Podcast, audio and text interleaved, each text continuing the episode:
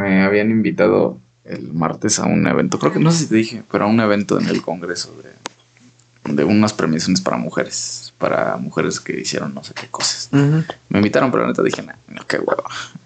No tengo ganas de, de ver a gente que muy arreglada y que nada más va a poner una cara y ay, no, qué huevo. Y sabes que esa gente, o sea, el problema de, ese tipo de cosas es que cuando los ves así a todos como un todo, o sea, me caen tan mal, güey, o sea, pero, o sea, ya por separado la gente así, digo, ah, no me cae tan mal esta persona. Pero cuando los ves así como un todo, es como, ay, te, impone tanto y a mí yo que repudio tanto eso, es como, ay, no, gracias. Te entiendo muy bien. Yo apenas el fin de semana pasado me di cuenta que creo que lo mío no es tanto un problema de que me siento, no sé, como como engentado, es esa parte de que te abruma la cantidad de gente que ves. Yo creo que entendí un poco que, lo mío va más por todo el ruido que produce. No sé si te has dado cuenta que cuando estás en medio de, no sé, un círculo de, de amigos, están platicando y tú eres el único que no, que no habla, como que, no sé, tus sentidos como que se agudizan más y detectas como que los detallitos, pues, porque como que tú estás fuera de, la plática, como que te, tienes una percepción un poco más amplia de qué está pasando. Y al menos a mí me pasó el fin de semana pasado y sí dije así como que me, no sé, me sentía abrumado. Y al principio dije, no sé, va a ser otra vez de que no quiero estar como que eh, en público con tanta gente, porque me ha pasado. Y luego me puse a pensar y dije, y a lo mejor y no es porque siento que escucho como cuatro pláticas diferentes, ¿no? Este, todos en un mismo grupo, en una mesa, pero cuatro pláticas diferentes y unos como que tratando de ver quién habla más fuerte o así. Y dije, siento que lo mío es más como el, como que el ruido, como lo que, lo que yo escucho, que, mm, tanto, que tanto escucho. Y me pasó que dije, generalmente últimamente trato de ponerme audífonos y no son de cancelación de ruido, pero sí más o menos atenúan un poco el, ruido exterior. Y a veces me los pongo y ni siquiera escucho música ni nada. Y para leer hago lo mismo. Como que me los pongo y me ayuda, no sé si a concentrarme. Y no sé si de tanto tiempo que, que estoy acostumbrado a estar conmigo mismo, a veces el, escuchar tanto ruido del coche, de, de, la gente, no sé, como que luego me siento que me abruma un poco. Mm, fíjate que no he intentado, no he intentado yo lo de ponerme los audífonos. Como que no me gusta esa sensación de sentir que estoy en un lugar público con audífonos. Me hace sentir como vulnerable. ¿No has escuchado el. Bueno, apenas salió el nuevo show de Franco Escamilla, de ah. boyerista auditivo. Que este vato trae, creo, unos audífonos Bose que esos te cancelan el ah, ruido este, un buen. Y dice que este vato este, trae pues sus audífonos, pero no escucha nada de música. Y lo único, que, lo único que hace este vato es escuchar el chisme de, la gente. Ah, que a veces como dice, ah, pues está escuchando música, puedo hablar sin, sin pena este, de tal tema. Y al final te das cuenta de que, no sé, ya, ya contaron algo que no tenías que escuchar. no, fíjate que no soy tan chismoso. No, es que usar, siento que usar audífonos así en público, o sea, los uso, por ejemplo, cuando voy en transporte, ya me pongo mis audífonos, ¿no? Como son, ah, pues precisamente aquí están, son de esos de que inalámbricos te los pones y ya, ¿no? Pero me, y no lo he intentado porque me, me, hace sentir como raro. Porque pues de repente llega alguien o ves a alguien que, te va a saludar y es medio incómodo, como que me tengo que quitar los audífonos, ¿sabes? Y pues ya no me los quito. Pero, por ejemplo, el ruido a mí en, en, cuando estamos en clases, por ejemplo, no mames, no lo tolero, no tolero que la gente esté platicando. O sea, ya soy como y, o sea, no el morro mamón, pero sí como señor, porque sabes que si yo escucho que alguien está cuchicheando, o hasta el fondo, yo siempre me siento hasta adelante, ¿no? Porque de por sí no pongo atención y pues para forzarme a poner atención me tengo que sentar hasta adelante, ¿no? Pero si escucho que alguien está cuchicheando hasta el fondo, sí es como, ¿sabes? si les hago el cállese. Y, y no había considerado que la gente a veces eso se lo toma como a mal, sí. ¿no? Pero pero es que no mames, o sea, si estás en clase, ¿por qué chingados estás hablando? Sí. ¿No? Nada te cuesta estar. Oh, y, no te están pidiendo imposibles. o sea, apenas estaba, estábamos en una situación que pasó con unos amigos en, donde, donde voy en las noches. Que, bueno, pasó ahí un problema, ¿no?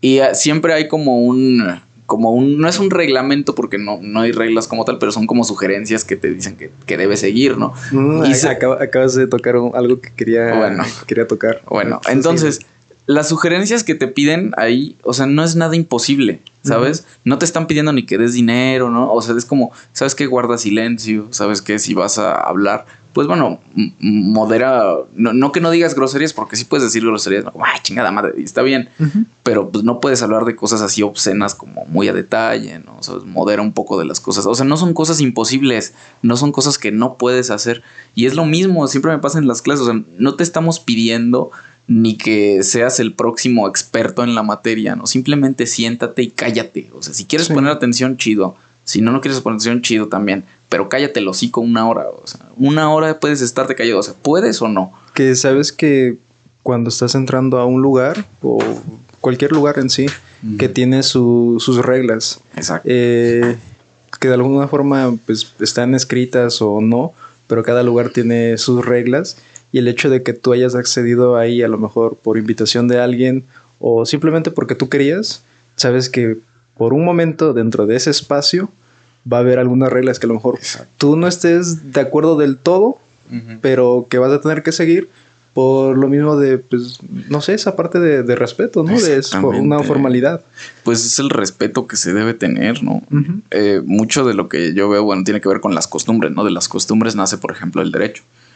Muchas costumbres que existen en una sociedad, ¿no? Estos actos repetitivos, ¿no? Que, que, se han llevado a cabo durante X cantidad de tiempo y que, bueno, que la gente considera como obligatorios, pues bueno, son las costumbres. Y cuando tú vas a un lugar, pues debes acogerte, acoplarte a, pues a lo que te están pidiendo, ¿no? A menos que te pidieran, o sea, cosas que, que dañen tu integridad o tu dignidad como persona, pues decir, sabes que ahí muere, ¿no? Mejor no, no le entro. Pero si, o sea, si estás en un lugar por voluntad propia, imagínate, por voluntad propia y eres incapaz de este de llevar a cabo la, o sea, las normas que te piden y, no son cosas, en la mayoría de las veces son cosas, o sea, que puedes hacer sin problema, ¿no? O sea, pone en silencio tu teléfono, ¿no? Si vas a contestar, por, ejemplo, la gente que va a las iglesias, ¿no? Tú has entrado a iglesias católicas, me imagino. Sí.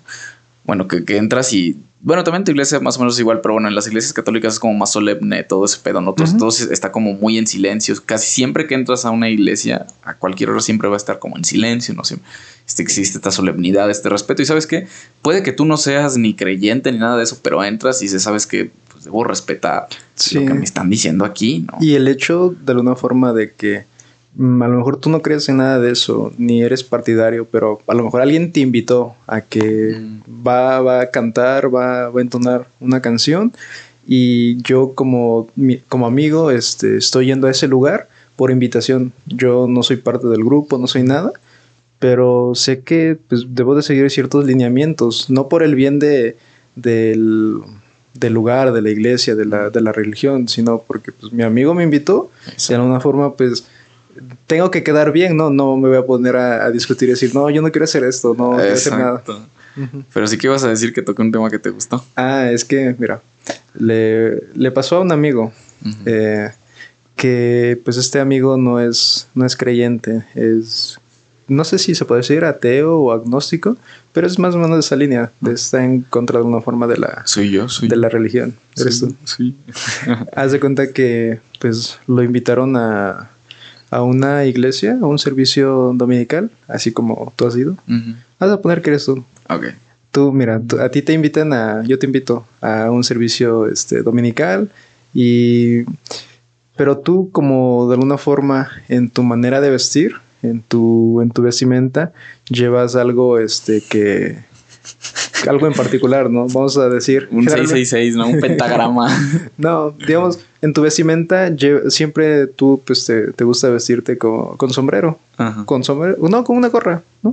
Te gusta ir con una gorra. Porque no soy yo porque no uso gorra, pero este año ya me quedó claro que no fui yo. Con una gorra de visera, como los buchones. Una gorra buchona. una gorra buchona. una gorra con un gallito. Mira, tú eres de esos que va con una gorra buchona. no porque no estoy mamado. pero ya con eso ya. Ah, bueno, bueno. Tú, tú, vas, tú vas con una gorra y pues a la entrada, al momento de, pasar, es que generalmente te saludan, te dicen de, como de parte de quién vienes y, ya te, dan un lugar. Y ahora imagina en el caso, que pues en mi congregación no pasa, pero imagina el caso de que alguien, este, vamos a ponerlo de dos puntos, que uno no lo defiendo y el otro sí.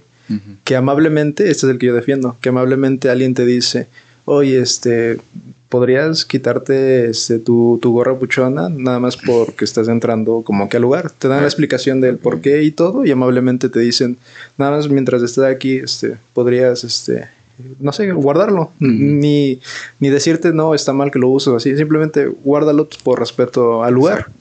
Y está del otro lado, que este, yo no lo defiendo, pero comparte más o menos el mismo sentir.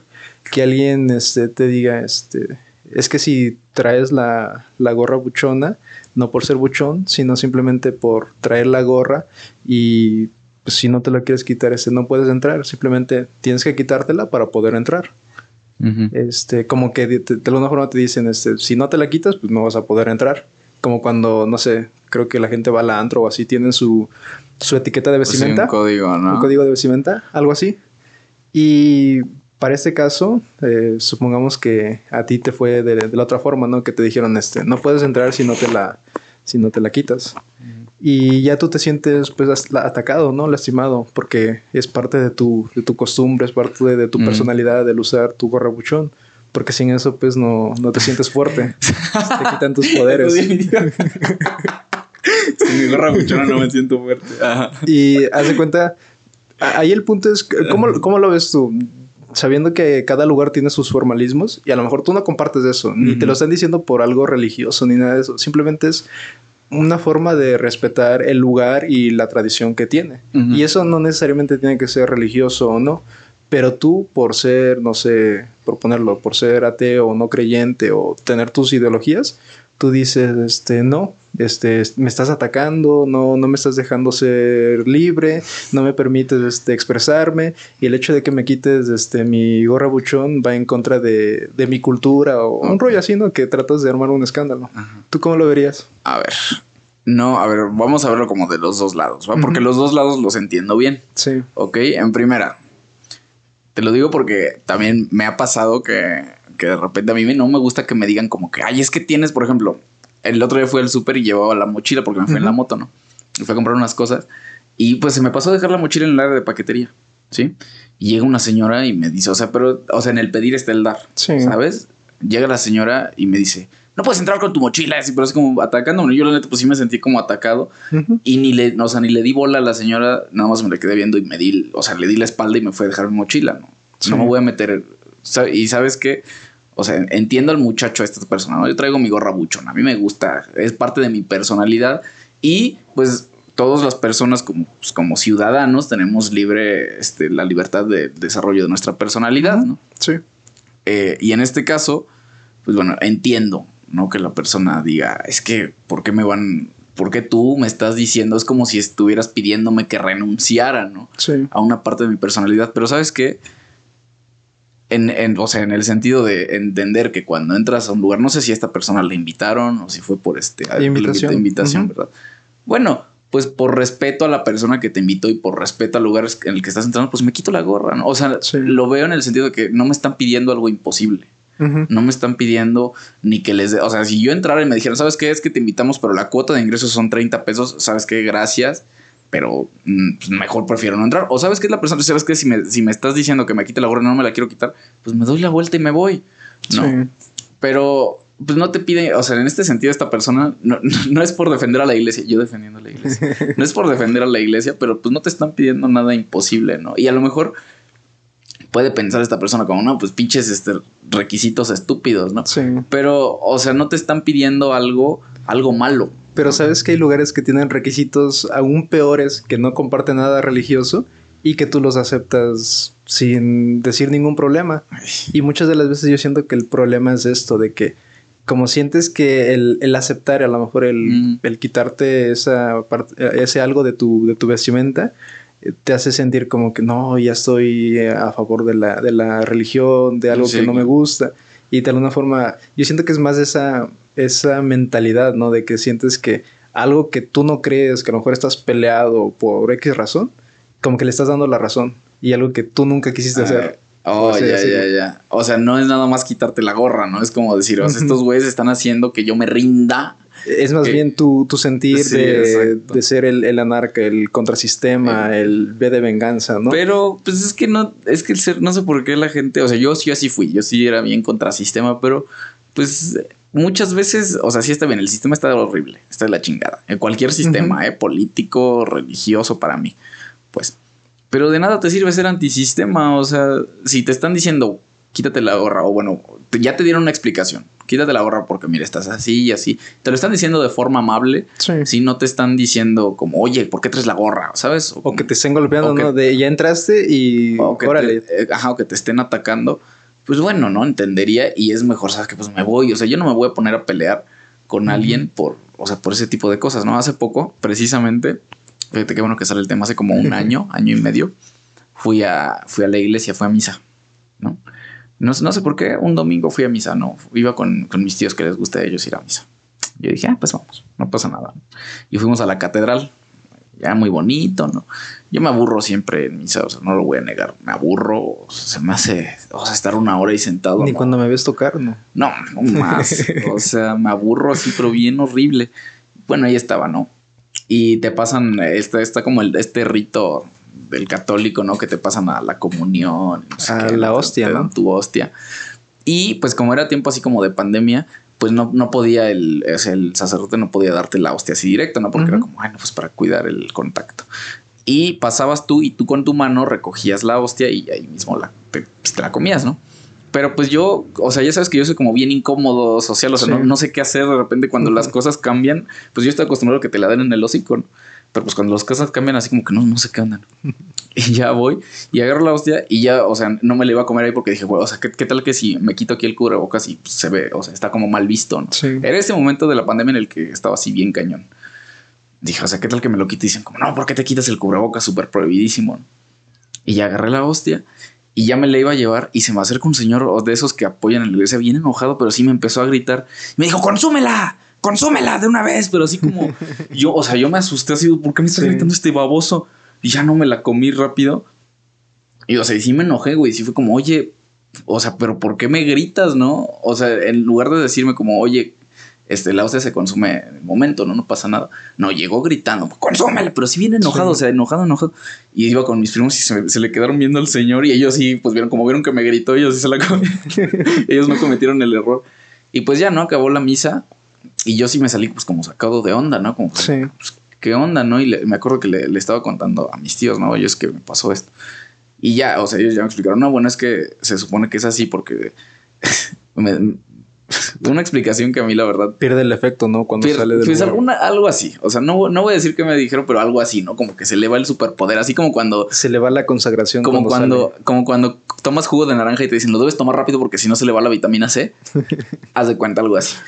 Y pues bueno, yo respeto y dije, ah, bueno, pero, o sea, hay formas, ¿no? Hay formas de decir, oye, ¿sabes qué? Se tiene que hacer, y sabes, pues por costumbre de la iglesia o del lugar en el que estás, del rito que se está llevando a cabo, pues bueno, debes hacer esto, ¿no? Sí. Y tú dices, ah, va, está bien, ¿no? Yo, yo no tengo ningún problema, pero si me lo dices atacándome, o sea, en ese momento obviamente yo no soy una persona reactiva, ¿no? A menos que sí me sienta muy atacado, pues ya reacciono, pero pues en general yo no soy reactivo, o sea, yo sí me guardo así como, ay, ¿qué pedo con este loco? ¿No? No dije nada, pero sí, como sabes que en mi perra vida me vuelvo a parar en, esta iglesia. O sea, para entrar al rito, a menos que sea algún evento extraordinario, y si me invitan y si me lo piden, por favor, voy. Pero que yo quiera ir, dije, no, o sea, no porque, o sea, no está chido. y habiendo pasado por algo así, ¿tú crees que con eso, este, podrías generalizar y decir, así son todas las congregaciones, así son todos los lugares? No, pero sí son muchos.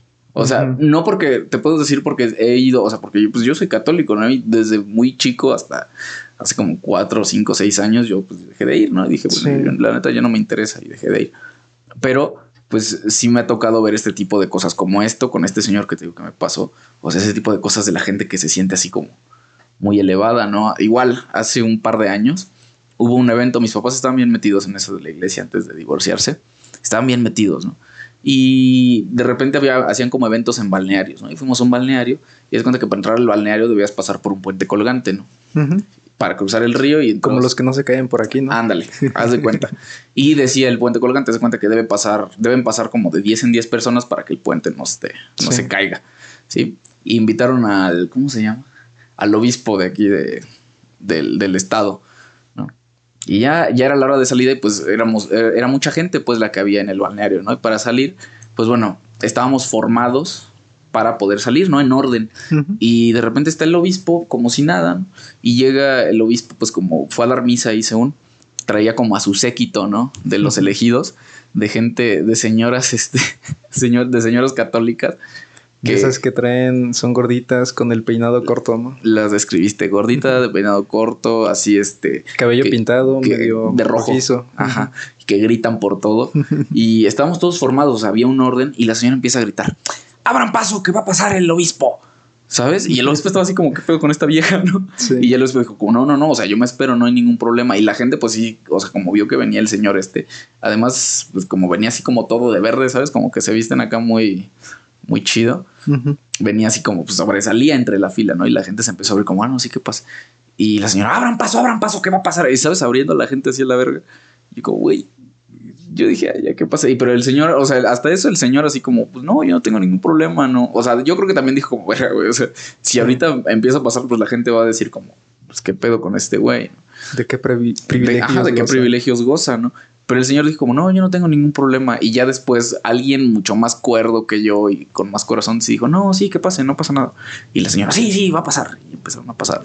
y dije, o sea, la verdad para mí esas son pendejadas, ¿no? Pero también he conocido a gente que genuinamente dice como, o sea, es parte de eso y cree en eso, ¿no? Y ves la vida que llevan y dices, o sea, creen genuinamente en eso, ¿no? No nada más, no nada más feligreses, ¿no? Sino gente que Ah, sí, de los señores estos, ¿no? Y, el puente se rompió? Se rompió el puente y se cayó el presidente municipal con su esposa y creo que se lastimaron muy feo. No, no es cierto. Que así que he conocido gente que está así muy de la chingada, pero también, o sea, yo he conocido padres, sacerdotes que los ves y, o sea, gente bien sencilla que es como, ah, sí. Y que no se le sube, ¿no? No se le sube, o sea, por ganar tres pesos no se les. O sea, porque tú ves a la verdad, o sea, ves a la gente que se dedica a eso, que, se, que son padres, ¿no? Y sí estudian muchísimo, o sea, me consta, he ido al seminario, ¿no? A ver que la gente, los que quieren estudiar para eso, son como 10, 15 años de puro estudio y estudio y estudio. Y dices, va, ¿no?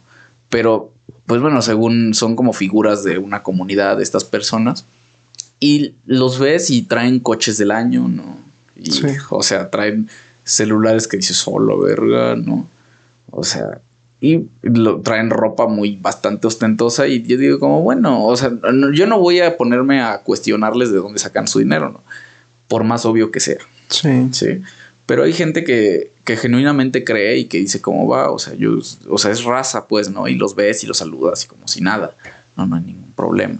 Pero, no sé, o sea, está raro todo ese pedo y todo, hay mucha gente, sí hay mucha gente que ha hecho que precisamente las personas pues se alejen de, todo ese tipo de, de, comunidades, ¿no? En general. Y ya. esa es mi historia con. Pues me recuerda esa, esa parte a. Apenas estoy leyendo a. A ver, ahorita.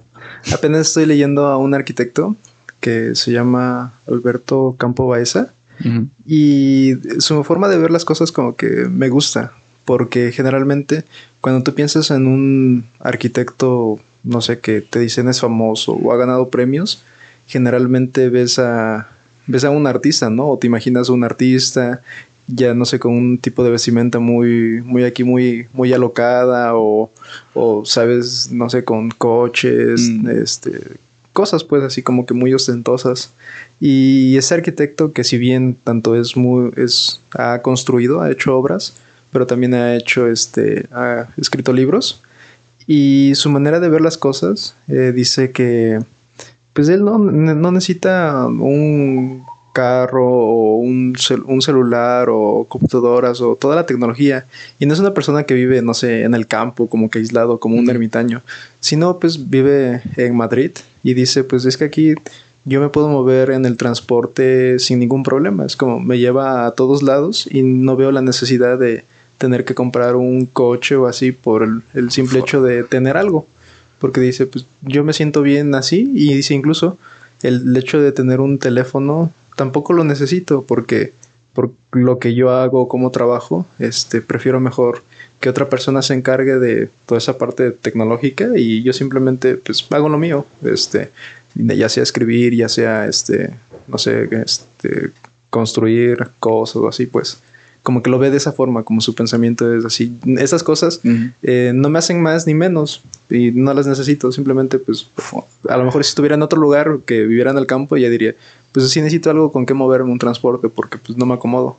Y a veces es esa parte en donde como nuestros, no sé, nuestras ganas de tener cosas materiales o de, o de tener, no sé, este ¿qué será? Que algo que no tuvimos nunca de niños o que nunca crecimos y al momento de tenerlos te das cuenta de que pues, a lo mejor no era, no era lo que esperabas o no era lo que necesitabas para llenarte, que a lo mejor necesitabas este, otra cosa y no lo entiendes pues hasta que ya lo tienes físicamente. Eh, qué atractivo es eso de la gente que piensa así. Ah, bueno, a veces me hace muy atractivo esa forma de pensar porque a mí me pasa que hay días que me, me, gusta a mí llegar a la universidad en mi moto, ¿no? Me gusta mi moto, o sea, es una moto que a mí me gusta mucho, ¿no? Y...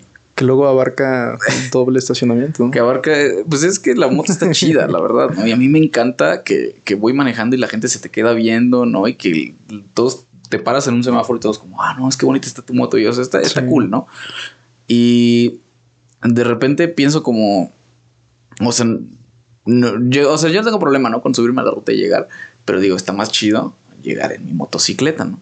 Y el otro día estaba pensando como, puta, es que le tengo que echar gas a la moto, Y esa moto gasta, traga gasolina como, o sea, mucho, ¿no? Sí. O sea, yo, y aparte tengo otra moto y no me puedo costear de repente estarle poniendo gasolina a las dos motos con lo cara que está la gasolina. Una o es otra. Exacto, ¿no? Y la otra la uso para ir a trabajar, ¿no? Y si es como.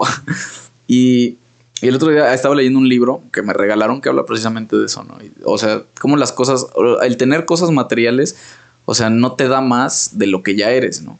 Al final, digo, si se te pierde, ¿no? O si dejas un día de tener lo que tienes, ¿no? Pues sigue siendo tú. O sea, si a mí mañana me roban la motocicleta, o sea, sigo siendo yo o, yo era la persona que era arriba de esa motocicleta. ¿no? Sí. O sea, ¿qué tal que un día me la quitan? No, o ya se descompone o se X cosa. Que ojalá no, toco madera. Pero, o sea, que si la dejo de tener ya dejo de ser yo o, o cómo. ¿no? Por eso a mí se me hace bien atractivo pensar eso de, la gente que, o sea, que teniendo, teniendo los medios para llevar una vida ostentosa, para poder llevar una vida ostentosa, prefiere como lo simple, ¿no? Decir, sabes que, pues yo no, prefiero no gastar en esto. No tengo un amigo que tiene dinero, bastante dinero, y lo ves, y sí trae un iPhone, pero trae un iPhone 6, creo, ¿no? Y, y yo, yo, una vez le pregunté como, oye, pero O sea, esa madre ya mejor tírala, ¿no? Dices que para qué si no lo uso para otra cosa que no sean llamadas. O sea, no, a mí no me interesa ni tener el teléfono con la mejor cámara, ni tener, o sea, nada de eso. ¿no? Si yo este teléfono me ha funcionado, dice, probablemente ya lo tenga que cambiar porque ya el uso que le di, o sea, ya fue, pero no tengo planeado comprarme el última generación, gama ultra, quién sabe qué chingados, ¿no? Porque no lo uso para lo que la gente que, que se compre esos teléfonos lo usa. Yo lo uso para hacer mis llamadas y ya, se acabó. No, y digo, puta, que o sea, que qué enseñanza, ¿no? De la gente. Y la gente, tú cuando ves a la gente de dinero, parece como video del Facebook, ¿no? El, meme del Facebook, ¿no? De que el millonario y que sale así como vestido con una playera X, ¿no? Pero ya hasta que conoces a una persona con dinero, dices, ah, pues tienes razón. pues mira, apenas me están saliendo como videos de, de, de este, de, no sé, de como de personas japonesas en YouTube. Y apenas me salió un canal de yo pensé al principio que era un japonés que sabía hablar español, pero se supone que es un mexicano de que su papá es japonés, pero su mamá es mexicana. Y se supone que este vato, de alguna forma, volviendo a cerrar el círculo de, de hace algunos videos que hablábamos de el viajar al extranjero y trabajar. Ah, este, pues, este chico en, no sé, creo que en pandemia o antes, este, no sabe qué hacer pues con, con su vida de alguna forma. Y en lugar de estar perdiendo el tiempo, pues su papá le recomienda que, que, vaya a Japón y aproveche que también como es japonés, pues poder trabajar. Y el trabajar allá, aunque trabajando en lo mínimo, pues de alguna forma va a ganar, va a ganar buen dinero. Y él dice que justo en eso y empieza la pandemia y se la pasó todo el tiempo encerrado y como que no, no disfrutó bien todo eso, es el, viaje de Japón. Y ya cuando regresa otra vez a México, empieza a tomar, no sé, este, un año de, de, en la universidad y luego se da cuenta que el tomar clases en línea como que no le gusta y sabe él mismo que no le está poniendo ganas porque, no sé, como que el hecho de no verse obligado a ir a la escuela y tener sus horarios, como que no, le, no, no, se, no se esfuerza por ello. Mm. Y, de, y, su papá pues, le dice otra vez que, que vaya a Japón y pues que, que ya probó como no, él no hablaba japonés, es decir, no, no entendía nada y aún así pues viajó a Japón.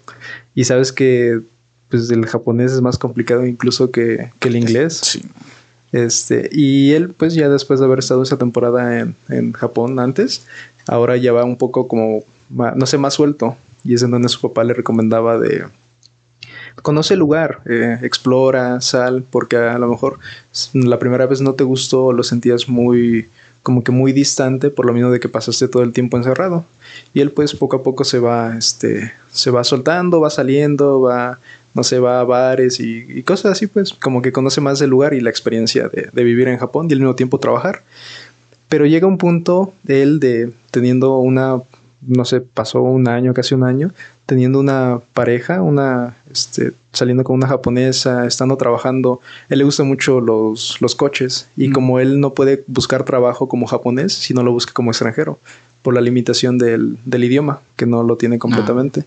Y él ya consigue un trabajo en un, en un este en una mecánica en donde tienen no sé Lamborghinis o coches así como pues de, lujo que sería muy complicado que tú tuvieras acceso y él le gusta, digamos, está en el trabajo que le gusta, tiene pareja, tiene como todo en sí, pero él mencionaba algo de, de que no se sentía completo, pues, de que no, no lo llenaba. Y es, creo que es de, de Coahuila o, Chihuahua, es del norte. Mm. Y habla muy así, muy como del norte, pues. Norte. así. Y él, él decía que, que, estaba en un dilema en si regresar a, a México, porque ahí tiene a su familia, tiene sus amigos, que en todo momento él, no sé, de siete días de la semana, cinco se veía con sus amigos, que, él era muy una persona muy sociable. Mm. Y el japonés, pues de alguna forma es una, una personalidad un poco más, más cerrada y más si te consideran extranjero. Y él pues se pone en ese dilema y dice, si, si, si sigue ahí, pues va a seguir ganando dinero y, y va a tener más cosas. Pero es de esta parte de, después de todo este rollo de eso de qué te hace qué es lo que te hace feliz qué es lo que qué es lo que te llena.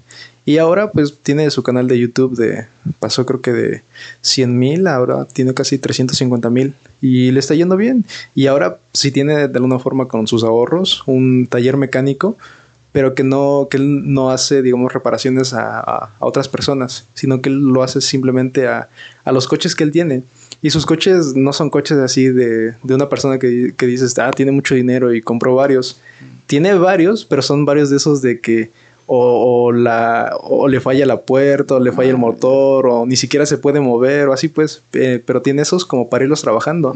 Y él de alguna forma se mudó incluso a, a, su taller, y en su taller tiene un cuartito aislado y tiene su cama y todo. Y de alguna forma él está haciendo lo que, lo que a él le llena, lo que, lo que a él le gusta. Y ves en sus videos y la gente dice, este, me hubiera encantado que te quedaras en, en Japón por lo que a ti te mostraban, todo, todo, no sé, los, el videoblog, el, toda la cultura que te mostraba, pero dice, ahora veo la diferencia de que te veo con tus amigos haciendo muchas locuras y se ve como que en su ambiente, se ve así muy, muy natural, a diferencia de, de en Japón, que a lo mejor tú como espectador si ves todo, pero a, veces, a lo mejor no ves a la persona al 100% tal vez de cómo lo está disfrutando.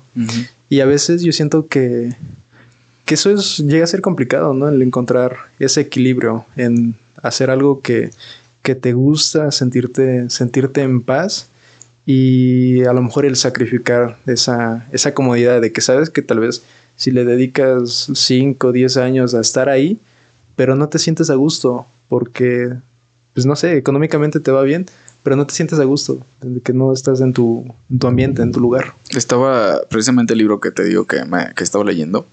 Es de un. Es, escritor, pero no sé de dónde sea, si es alemán o qué es.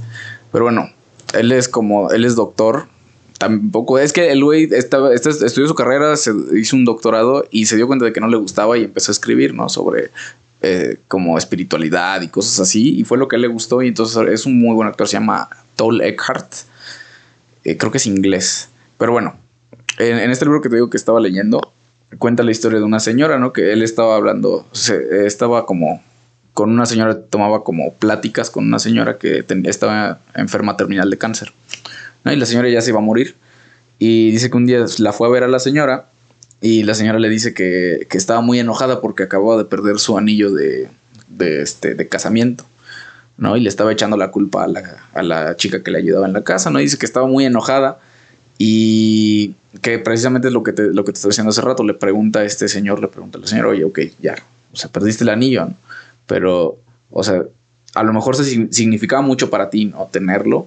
Era algo, pues que a, pesar, o sea, a lo mejor no te, puede, podría tener un valor material, ¿no? Pero también el, el valor, o sea, emocional que tú le habías puesto a, ese objeto, pues bueno, también era una carga fuerte, ¿no? Le dice, pero, o sea, ahora que no lo tienes, o sea, sigues siendo tú misma, o sea, ese anillo significaba algo para la persona que tú eres. Y ahí dice la señora que es, pues que efectivamente, ¿no? Que, que no era así. Y se muere la señora, dicen que encuentran el anillo tiempo después en, en, el baño, lo había dejado abajo de la pasta de dientes. Y precisamente este güey cuenta otra historia de un día que precisamente estaba yendo a clases en la universidad. Creo que sí es inglés porque dice que estaba en Inglaterra. Y se subió al metro y vio a una señora que era como una persona en situación de calle y que iba hablando y diciendo pura loquera, ¿no? Que, o sea, un loquito del centro, ¿no? Y que se le hizo medio raro, ¿no? Que, que se bajó, o sea, que se vio cuando se bajó y la empezó a seguir nomás para ver. Y se dio cuenta que era una loquita, ¿no? Y dice, no, pues qué pinche gente rara. Fue a su universidad y ese día tenía una, una conferencia. Iba a asistir a una conferencia con uno de los mejores catedráticos de, de la Universidad de Oxford y ya llegó, estuvo en la conferencia y dice que tres días después se suicidó el, doctor este que dio la conferencia. Y que tres días después volvió a pasar por el metro y volvió a ver a la loquita, ¿no? Y que se le hizo como simpático pensar, o sea, bueno, no simpático porque se, murió, ¿no? El doctor, pero se le hizo simpático pensar que una gente tan estudiada, ¿no? Tan, pues tan llena, ¿no? Tan plena como lo parecía, que dice que eh, hablaba muy bien esta persona que se suicidó, este doctor, ¿no? Y que le parecía simpático pensar que una persona tan, que parecía que tenía todo arreglado, todo resuelto, que por dentro estuviera sufriendo, pues de la forma en la que estaba sufriendo, ¿no? Y que esa, esa razón lo hubiera llevado al suicidio. Y en cambio ver pues a una persona pues que, se parecía, o sea, que tú la veías y dices, esta gente está loca, ¿no? Y que esa persona, o sea, ni tenía casa, o sea, se ve que, o sea, que, vivía de una forma muy austera, pues que le valía madres y que andaba ahí por la vida y diciendo pendejadas, ¿no? Y que, y que ahí estuviera, ¿no? Que dice que en ese momento le pareció injusto pero que después dijo, pues qué cagado, ¿no? Que mientras, parece que mientras más tienes, más problemas acumulas en tu cabeza, ¿no? Y eh, por eso es que te digo que se me hace tan, tan, como, como te estaba diciendo, tan atractivo el pensar en la gente que teniendo los medios para tener y para hacer, decide, ¿sabes qué? O sea, a lo mejor tengo esto, ¿no? Tengo esta casa, tengo este carro, tengo este vehículo, pero pues a mí me gusta irme en ruta, ¿no? O, o sea, puedo comer todos los días algo acá súper ostentoso, pero a mí me gusta desayunar chachitos, güey. ¿No? Porque es el celular, es el, cereal más nutritivo que existe. O sea, ¿sabes? Eso a mí se me hace bastante, una vida bastante atractiva, una forma de pensar bastante atractiva. Sí, es que creo que hay una frase, ¿no? Que dice que o trabajas para vivir o vives para trabajar, ¿no? Algo así como de de si todo en tu vida es el generar recursos y, eso es lo que llena totalmente tu vida o simplemente pues tienes los recursos necesarios pero también te das el tiempo para, para ti, para tus, tu familia, tus hobbies, todo. Pues sí, entonces ¿de qué vamos a hablar hoy? Precisamente de la simplicidad. ¿Cuál es el título del libro? El elogio de la sombra. Ahora sí ya leíste, ¿verdad? Ya, pues el miércoles que te vi, lo había empezado. Y ese mismo día lo terminé en la tarde. Ah, te estoy diciendo que está corto, pero no más es caso. está bueno, no. Yo quería saber tú qué pensabas, porque la neta es que yo no le entendí nada. No, sí le entendí, pero como que no, siento que yo no lo pude apreciar como alguien que sí sabe. Sí. En primera, te iba a preguntar, ¿tú tienes como esa eh, capacidad de que alguien te describe un espacio o tú lees algo o escuchas algo y te empiezan a describir este, un espacio, ¿tú tienes la capacidad de, imaginártelo? De esto de ver las cosas como en una tercera dimensión. Mm, rara vez, precisamente leyendo este libro, como que, porque es muy descriptivo en ese sentido, y sí tuve que buscar como a ver cómo se ve un lugar así como el que está describiendo. Ya que lo veía, decía, ah, me, hago una idea. Pero, o sea, lo hago en el sentido que a lo mejor me estoy imaginando cómo me está describiendo esta pared pero, o sea, está en mi cabeza, ¿no? Y ya que veo más o menos, busco una imagen, busco cómo es más o menos ya, o sea, ya como que junto las dos cosas, ¿no? Lo que yo estaba pensando y como lo que estaba describiendo y ya como que hago como una, como una síntesis más o menos de lo que... Pero sí necesito una referencia, pues así muy específica porque si no me pierdo. Sí, a mí en mi caso, digo, no necesariamente por, eh, no sé, haber estudiado, estudiar arquitectura, tienes como la capacidad de imaginarte las cosas como que en, una tercera dimensión, que pues lo correcto sería que sí, ¿no? Que tuvieras esa capacidad, porque si no, pues sería muy, muy complicado. Y porque hay cierto tipo de personas que de alguna forma, no sé si es como una enfermedad o algo así, que no tienen esa capacidad de ellos no pueden visualizar las cosas en una tercera dimensión porque de alguna forma esa habilidad no la tienen o no la pueden desarrollar.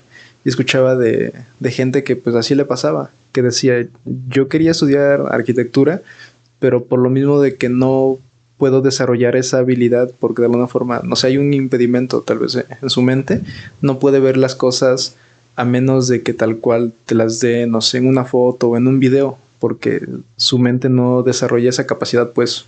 Y así como otra, otro tipo de, personas que como en la tonalidad de los colores, que no sé, te muestran cuatro tonalidades de, amarillo y tú le dices, este, ¿están aquí esas cuatro tonalidades? Como generalmente pasa con las mujeres, que ellas pueden fácilmente ver esas tonalidades y te darte el nombre y decirte cuál es, y tú los ves y dices, pues es lo mismo, no es amarillo. o, ves un, un morado y te dicen, no, pero es un fucsia, un rosa, no sé qué. Yo en lo general a veces con los colores, yo sí soy muy de... Pues casi lo mismo, ¿no? Yo, yo les digo, pues es un amarillo, pero a lo mejor es, más o, menos, pues, en la tonalidad. Y así yo siento que, que pasa. Y más que nada porque este escritor, este, creo que es Junichiro Tanasaki, lo que hace es describirte en, en, sí no un lugar o algo así, sino más bien te describe la atmósfera, como que te da detallitos de, de, ya sea de la madera, de la ubicación, de cómo la luz entra. Y yo igual, digamos, pues arquitectura japonesa. Generalmente, pues a veces si no conoces de el objeto que te está describiendo o incluso si no sabes cómo es más o menos el lugar, a veces no te puedes dar la, no sé cómo, no puedes tener la capacidad de crear ese, ese, ese ambiente o el, lugar tal cual como te lo imaginas, pero describe muy bien cómo son esas atmósferas, que, que habla mucho de, de, ese contraste, que en toda esta parte de, de, Occidente, de, la, de los que vienen de las culturas europeas, mm. como para ellos lo más importante es la luz, que entre más algo brille es, es mejor, más, más belleza tiene. Y a veces no sé si, si tú recuerdas de esta aplicación de, creo que era rétrica, el de los filtros de, fotos. Ah, sí, que sales blanco, blanco, blanco, blanco. Y es esa, esa parte en donde yo, yo me lo imaginaba de esa forma, en donde él decía, es que entre más luz, entre más claridad este, tenga algo, tenga una persona, mayor su, su belleza, ¿no? Y así de alguna forma nosotros lo, lo entendemos y yo siento que se ve reflejado en esta parte de los filtros, que hay gente que a lo mejor es, es morena o es de una tez un poco tal vez más oscura, este, pero se ve bien, ¿no? Hay gente, pues, se ve muy, muy bien aún así, pero tal vez ese estigma de la misma sociedad de que tiene que verse, no sé, de, tal tonalidad como el meme de, Family Guy, de ah, Peter sí, Griffin, con los colores. Sale con los colores y dice, tienes que tener de este tono para, para arriba para, este, para verte bien, ¿no? Y es esta parte de la que me gustaba, de, del elogio de la sombra, en donde como esta parte de la sombra es más importante. Y de alguna forma tiene razón. Hay veces en donde nos decía un, un arquitecto que si tú quieres verte bien en una foto, ponle más, este, que, que, la luz llegue más a ti, es decir, que, que, llegue más luz y te vas a ver bien, pero también hay que, eh, ¿cómo decir?, rescatar esa parte de que si tiene un exceso de, de, luz de alguna forma en donde no hay nada de, de sombra, también se ve muy artificial, que de alguna forma necesitas, aunque sea en un porcentaje mínimo, esta parte de la sombra, pero la parte de, de los japoneses, de los orientales, ocupan más la, esa parte de la sombra. Es como en el lugar en donde estamos ahorita. Se vería totalmente diferente si estuviera todo iluminado así. Así. Así. No me gusta. Yo igual cuando, cuando estoy, no sé, en mi casa, mm. cierro, no sé, las cortinas y todo. No enciendo una luz artificial, más bien dejo que la poca luz que logra filtrarse a través de la ventana esté, pero esa parte de, no sé, como de, crear la atmósfera, pues, del ambiente. Eh, me hizo acordarme, estaba leyendo ese libro, y cuando describe cómo les gusta a ellos servirse su comida en que, les gusta que primero que todos los descubiertos estén todos manchados, ¿no? Que se vean desgastados. Este, desgastados, ajá. Y me acordé que yo tenía una taza, o sea, no sé por qué me acordé mucho, tenía una taza de café, que era, era café, pero era como en acabado mate, ¿sabes? Y entonces la, la tocabas y se sentía, o sea, ya era una taza vieja. Sí. Y yo me acuerdo que me servía el café ahí y me encantaba cómo sabía el café. O sea, era, yo creo que era más, o sea, precisamente la, sensación de sentir lo que le estaba tomando en esa taza, porque me gustaba la taza, pues, ¿no? Eh, ya estaba vieja, ¿no? Y además la sentía y se sentía, o sea, como ese, esa sensación de agarrar algo como que está en acabado mate, ¿sabes? Como que te, tus manos resbalan así bien rico. Y me encantaba, digo, no, creo que se perdió la taza, no sé qué le habrá pasado. Pero de, yo te puedo asegurar que me acuerdo de lo rico que me sabía el café, ¿no? Y ahorita tomo, yo procuro tomar un café que me guste, o sea, buen café, porque sí es algo que, que en lo que me gusta gastar, ¿no? A lo mejor no gasto en otras cosas, pero en el café es algo que a mí, o sea, tomar un buen café en las mañanas, cuando llego del trabajo, sí es como... Y tomo, lo tomo, o sea, otra vez es, como esta misma sensación. Ahora tengo una taza diferente, pero nada más puedo tomar café en esa taza en específico en mi taza, porque si, si me lo tomo en otra taza, siento que no me sabe. ¿no? Si me lo tomo, por ejemplo, en una taza de plástico, me da la sensación como de que estoy tomando café, pero estoy tomándolo en un lugar que no es mi casa. Sí. ¿no? Y si lo tomo en una taza, a lo mejor también, que, que, no, que no es mi taza, me da también la sensación como de que no, no sé, como que me siento raro, que siento que alguien más está tomando el café. Pero cuando me lo tomo en mi taza, o sea, y he tenido que aprender a querer esta taza, ¿eh? porque la compré precisamente cuando perdí la otra taza y dije, como no tiene que ser esta mi taza. Y ya que tomo el café en mi taza en específico, o sea, ya sé que mi, mi, mi, taza tiene una mancha de como de café soluble que se le quedó hasta el fondo y ya nunca se le quitó. Y es esa sensación de decir, ah, o sea, esta es mi taza. Este es el sabor que a mí me gusta, pero más que el sabor, o sea, el café, o sea, en sí el café sabe igual en cualquier otra taza que me la tome, pero si me la tomo en mi taza, me siento mejor yo. No sé si, si, si, suena medio estúpido, pero pues no sé, así me gusta a mí. ¿Sabes? A mí me recordó esta parte de, de como decía que en Occidente eh, gustaban más de la porcelana, casi para, para todo, tanto para el baño, para diferente material, la porcelana. Ah, sí, es cierto. Porque entre más brillo tenga y más, este, más limpio, más pulcro se vea, es más bello de alguna forma y, y gusta más pero a mí me hacía recordar, y no tanto de esta parte este, oriental, sino la veía más de esta parte de a México, ¿no? Que sabes que unos buenos, no sé, un buen café o unos buenos frijoles en, en no sé, en un recipiente de, de barro o así, de alguna forma tiene una, sensación diferente y que todos los que han probado saben que, que, es así, pues, que de alguna forma no sé si te, te llama a tus raíces o, o quién sabe, pero es la sensación es diferente y pon tú, aunque tengas la vajilla, este, la más cara, edición limitada, lo que sea, y tienes esta parte, no sé, de, tu tacita de barro o así, mm, es raro pues, pero transmite algo, algo totalmente diferente. Aquí en la casa hace mucho tiempo tuvimos este, una como un tambo de barro en el cual le echábamos el agua, o sea, el agua que pues para tomar comprábamos el garrafón y se lo vaciábamos ahí porque, o sea, no sé si tenga algo que ver, si es algo científico, pero el agua te sabe más fresca cuando la tomas así. ¿ya? Entonces agarra, y además la sensación es, algo completamente distinto que, o sea, como que agarras el garrafón y eh, ya te sirves, ¿no? Le pones las esas maquinolas que ahora tienen, que le aprietas un botón te echa agua, pero la sensación de que hay como, hay una jarra dentro del, del tambo este, y tú agarras la jarra y la llenas de agua y te la sirves en tu vaso, o sea, te da una, es una sensación completamente distinta, te sabe más fresco, más rico que el agua así como, como se acostumbra a tomarse, ¿no? Como ahora se toma. Entonces no, no sé si sea algo así, o por ejemplo, cuando tomas tu Coca-Cola en en un envase de, de, vidrio, pero de ese vidrio que ya es este, ya se ve bien desgastadote, o sea que ya es un pinche bote retornable, pero que ya lo retornaron como 500 veces, ¿sabes? Que ya hasta la etiqueta ya se ve toda desgastada y puta, te la tomas y sabe bien perra deliciosa. o sea, no, no sé qué tenga, pero te da esa sensación de que sabe mejor. Sí, y de alguna forma a lo mejor nosotros no logramos este, entender como en los japoneses esta parte de, de, la añoranza, ¿no? A eso, a eso antiguo tal, tal vez. Pero sí siento que tenemos ciertas cositas también, como que estamos en ese punto medio, ¿no?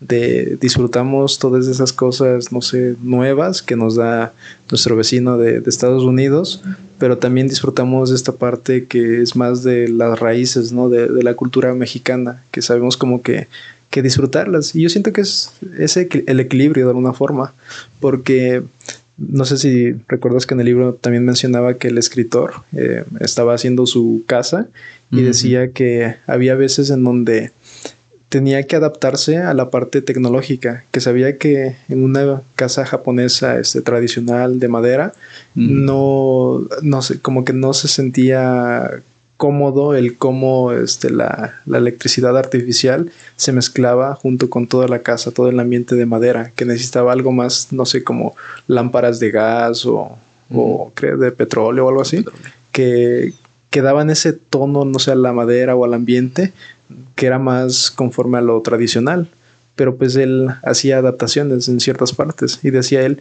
si quiero seguir manteniendo toda esta parte de lo, de lo tradicional, este, me va a salir más caro. Y de alguna forma pues decía, no soy una persona que ostente de, de mucho dinero. Y hay esas veces en donde también como que si quieres tener algo muy, muy tradicional, mm. muy evocado a, a, no sé, a lo de una cultura en particular, pues a veces te tienes que mezclar con esta parte de la, de la actualidad, porque pues de alguna forma el no querer vivir con tecnología o algo así, este, pues involuntariamente te topas el, y el mismo sistema pues forma parte de todo esto y lo más que puedas hacer es de alguna forma este, adaptarlo a eso que tú quieres más esto que estás obligado a usar de alguna forma. Sí, hace, hace como dos meses me fui a encerrar al bosque y bueno, es, eran varias cabañas, ¿no? Pero ahí nada más había una en la que yo estuve. Y me acuerdo que ya cuando iba saliendo de ahí, pues hay gente que ahí vive, ¿no? O sea, como que los, los que viven ahí tienen su propia cabaña. Y digo, no, es que rico vivir aquí, ¿no? O sea, la gente que vive aquí está pensando, no, ah, bien afortunada, ¿no? Pero luego dije, oye, o sea, y si quieres ir al súper, ¿no? Porque, o sea, el pueblo está bastante retirado, ¿no? O sea, no, y no hay súper. O sea, oye, si quieres ir al Oxxo, ¿no? Y si, por ejemplo, un día me dan ganas de ir al cine, ¿no? O sea, sí, como, bueno, está cool, porque sí está bastante cool pero también pensé como, o sea, yo, yo, pues mi vida, yo me imagino que la gente que vive ahí pues ya está acostumbrada, ¿no? Ya tiene sus medios, pero yo que estoy tan acostumbrado a la vida de la ciudad. Al que salgo y está todo, hay un desmadre allá afuera, ¿no? Y hay gente gritando, ¿no? Y te subes al camión, igual, ¿no? El, el chofer trae sus rolas bien, este, bien bélicas, ¿no? Y, o sea, pues te tienes que acostumbrar, ¿no? Y si no tienes señal, ¿no? Porque pues no, no había señal de ni madres Dijo, bueno, o sea, y si no tengo señal, a lo mejor, a lo mejor yo ya estoy como muy, este, o nosotros, nuestra generación ya está como muy, ¿cómo se dice? Pues muy condicionada a un cierto modo de vida, ¿no? Y no hablando en el sentido de, de cosas, este, bueno, sí, a lo mejor de cosas materiales, pero también, pues, de los servicios que estamos acostumbrados, con los que estamos acostumbrados a contar. ¿No? Yo, no podría vivir en un lugar en el que pues, no tenga señal. Yo necesito, o sea, y la necesito porque genuinamente la necesito, pues un lugar donde haya energía eléctrica, ¿no? Un lugar donde haya conexión a internet, porque pues, es, es, algo básico, es como canasta básica para las cosas que yo hago, ¿no? Para las cosas a las que yo me dedico. Entonces, bueno, a lo mejor esa gente ya tiene como su forma de, de vida y está bastante cool y me llama bastante la atención pero pues yo no podría, ¿no? Yo no podría renunciar, pues bueno, a, a, todo esto que, que, tengo aquí en la ciudad, todos los servicios que me brinda la ciudad, que está de la verga, sí, mi ciudad está horrible, pero pues ya no puedo renunciar a ella, ¿no? Y yo imagino que la gente de fuera también, o sea, de, ese pueblo me la imagino que sí viene aquí a decir, no manches, qué perra hueva, ¿no? estos güeyes no, no, no saben lo que es vivir y puede que tengan mucha razón, pero no, no sé, está bastante interesante. Sí, es que yo soy, yo no soy partidario tanto de, eh, ni del 100% como que la, la, ciudad, esta, esta metrópolis, esta, no sé, los rascacielos, así como Nueva York, ¿no? Pero tampoco soy partidario del hecho de tener que alejarte de, de toda la civilización, hacerte ermitaño y no sé, por el simple hecho de querer estar en la naturaleza y tener que no sé, que querer ayudar al medio ambiente, ¿no? Que eso también pues es debatible porque el moverte hasta un punto B muy alejado de la civilización, pues volvemos a lo mismo, por el mismo sistema, por, no sé, ya quieres eh, tal vez ni siquiera ir al súper, ni siquiera conseguir recursos, que ya todo lo tienes en, en tu casa, pero el simple hecho de tienes que hacer un trámite de cualquier cosa, tienes que ir al hospital o algo, de alguna forma, de ese punto B que está alejado de toda la ciudad, vas a tener que volver en un recorrido. Y no creo que lo vayas a hacer caminando o en bicicleta. Pues no. Y todo eso también genera, pues, por eso si lo vemos en un lado de tratar de ayudar al medio ambiente. Yo sería partidario más de, a lo mejor es fantasioso, ¿no? Del tener un equilibrio, sí tener como que esa parte de, de la ciudad, de que se hagan edificios, que se hagan, no sé, departamentos, pero hacerlos bien. Yo siempre he pensado que, que la sustentabilidad viene no del hecho de poner paneles solares o que algo funcione bien con energías renovables, sino a partir de una buena planeación, una buena investigación de que si vas a hacer, no sé, tu casa o así, pues a lo mejor dedícale a sentarte en un año a planear, ver qué es lo que, cómo lo vas a poder resolver. Y porque pues conociendo las normas de, de construcción, te das cuenta que a veces este, pues todos, como que ninguno a veces lo llega a cumplir, en el punto de que hay ciertas reglas en donde tienes, no sé, un terreno de, de 10 por 20 metros y te dicen, solo puedes ocupar el 50% del, del terreno y lo demás pues lo necesitas para que, que, la misma lluvia otra vez vuelva a regresar a, la tierra para esta parte de la, de la renovación pues del agua. Eso es a grandes rasgos. Pero cosas así. Y también me recuerda mucho a, cuando fui a Chiapas, allá había flores, y yo me imaginaba este lugar, te decía, así como Macondo, con, los árboles, la naturaleza y todo. Y sí hay naturaleza, pero alrededor de la ciudad. Es, es, curioso, porque, no sé, ves la, ves la ciudad y es todo gris, es todo muy, muy triste. Y no a lo mejor porque no las construcciones no sean bonitas o así, sino porque yo me lo imagino como si fuera una plancha de concreto todo gris, por lo mismo de los coches y, las banquetas, pero y no ves ningún árbol o un arbusto o el ficus que nosotros tenemos. Ah, la plaga de ficus. No, no ves nada, es como que simplemente ves postes y, antenas y cables y todo eso, pero no ves nada, no ves ningún árbol. Pero ellos gozan de, de tanta vegetación que alrededor ves y hay árboles a montones. Y un amigo apenas me decía que que como estamos haciendo un mueble de madera, él, él, me decía, este, no, pues que allá la madera era más barata, muchísimo más barata, por lo mismo de que tienen a montón, pues. Y yo siento que es bueno este encontrar este equilibrio. A lo mejor no en un 50-50, pero sí en un porcentaje que convenga pues a, ambas partes. Al igual como hablamos de esta parte de, de la sombra. Y el libro también lo menciona que dice que una, una piedra preciosa, si está en la completa obscuridad, en un 100%, pues no va a lucir. De alguna forma es como, no, la, no lo voy a poder ver. Y si está en un 100% de luz, también este, pues no va, no va a destacar, porque de alguna forma, pues a lo mejor te, el destello ni siquiera te, lo va, te va a dejar poder verlo. Pero necesitas este equilibrio, encontrar este, no sé, un porcentaje adecuado de sombra y de luz para que luzca bien, luzca, luzca atractivo y darte cuenta que como a lo mejor como un, un diamante que necesita un porcentaje más tal vez de luz, ¿no? Para que los brillos resalten, pero él lo mencionaba en esta parte del, del jade, que es más una, un, un, no sé si una piedra, un mineral, que destaca más en la parte de las sombras, que es un poco más, más oscuro. Y así yo siento que igual en la parte de la ciudad, así como se necesitan espacios de recreativos, ¿no? En donde no simplemente recreativos en el de pon un juego para niños o así, sino también lugares en donde te puedas concentrar como parques y o bibliotecas también y hacer tal vez una, una mezcla así y no necesariamente el seguir y seguir construyendo, tener un puente que tardó como 10 años para que la final no, no, lo usemos y ni siquiera llegue a ningún lado. Son como esos detalles. Y pues te digo, yo no soy partidario del hecho de vete a vivir a, a 10 kilómetros o 15 kilómetros de la ciudad, simplemente por el hecho de querer ayudar al medio ambiente, que, no sé, lo, lo ves y pues el material que va a llegar para tu casa, todo lo que va a llegar para tu casa, también eso contamina. Y es esa parte donde, pues, siempre me quedado la duda de que a mi maestro nunca le pude preguntar si, si mi razonamiento de la sustentabilidad estaba bien, pero yo lo veo esa parte de la sustentabilidad a través de la, de la investigación, de que todo lo que hagas tenga una base, una base que, que te respalde y no simplemente una, no sé, un algo que salió así de la nada. Pero bueno, por ejemplo, hablando en temas de sustentabilidad, pues sí está como muy, entonces muy debatible el hecho de pensar que, o sea, porque cualquier cosa, cualquier actividad humana conlleva un daño ambiental.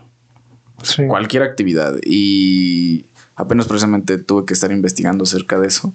Y es como, o sea, no hay forma, ya no hay forma de revertir, ¿no? Lo que ya está hecho ya no hay forma de revertirlo, ¿no? En, el, en el caso ambiental. Y lo que se puede hacer a estas alturas, o sea, ya no es precisamente pensar como tú dices, no, pues me voy a vivir al campo. Pues no, porque efectivamente, de entrada no, no estás haciendo ninguna diferencia, ¿no? Porque es una, es una persona en contra de todas las personas que hay. Bueno, yo al menos así lo veo, ¿no? O sea, te vale lo mismo quedarte en tu casa, estar donde estás, quedarte en la ciudad, que irte a vivir al campo, ¿no? Y aparte, pues bueno, ya las medidas que se puedan tomar ya es ya no es para revertirlo, ¿no? Como te digo, ya es más bien para como ver de manera que de, que de una manera más lenta sea el desgaste, ¿no? Que a su vez también es imposible. Entonces, pues bueno, estamos destinados nosotros a sufrir los cambios que, va a haber en el ambiente, ¿no? Ya, ya no hay como una, una manera de salvarnos, ¿no? En ese sentido, y es una realidad. O sea, ya no, ya no existe el pensar en este tipo de, de pensar, bueno, voy a hacer una casa sustentable. Pues bueno, no tendría, no tiene mucho sentido porque a la larga también va a generar, pues bueno, un desgaste en cualquier cosa que tú le metas, ¿no? Y pues bueno, es, lo que yo pienso de este tipo de, de cosas de pensar en, porque te digo, yo, yo tenía pensado, yo sí que tenía mucho tiempo pensé como, es que yo me quiero ir de aquí, O sea, no quiero estar aquí en la ciudad. Porque a mí me desgasta, es mucho el desgaste emocional y físico de estar aquí. Pero pues qué chingados voy a ir a hacer yo a una casa de campo. O sea, ¿no? Digo, pues ya mi vida es aquí, mi vida es estar en, en una ciudad y a cualquier otra ciudad a la que me vaya, pues bueno, va a ser una dinámica parecida a la que llevo aquí, ¿no? En cambio, si me voy yo a encerrar al bosque tres años, me voy a acabar, me voy a acabar volviendo loco, ¿no? Porque no tengo las facilidades que tengo aquí en la ciudad, ¿no?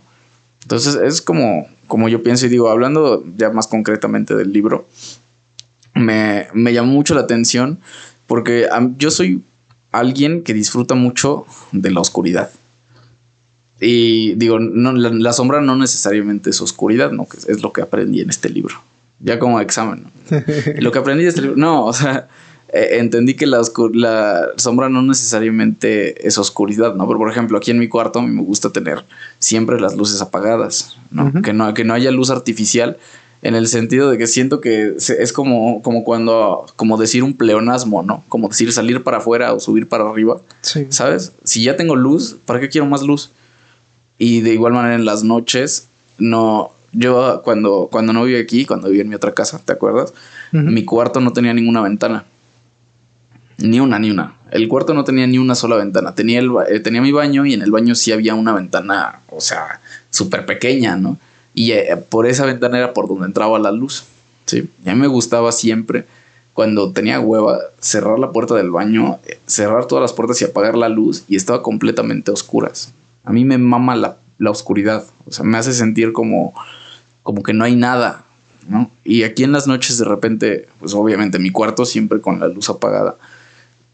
Mm, es, tengo un problema con las cortinas, quisiera yo que fueran oscuras porque no me gusta recibir la luz de la noche.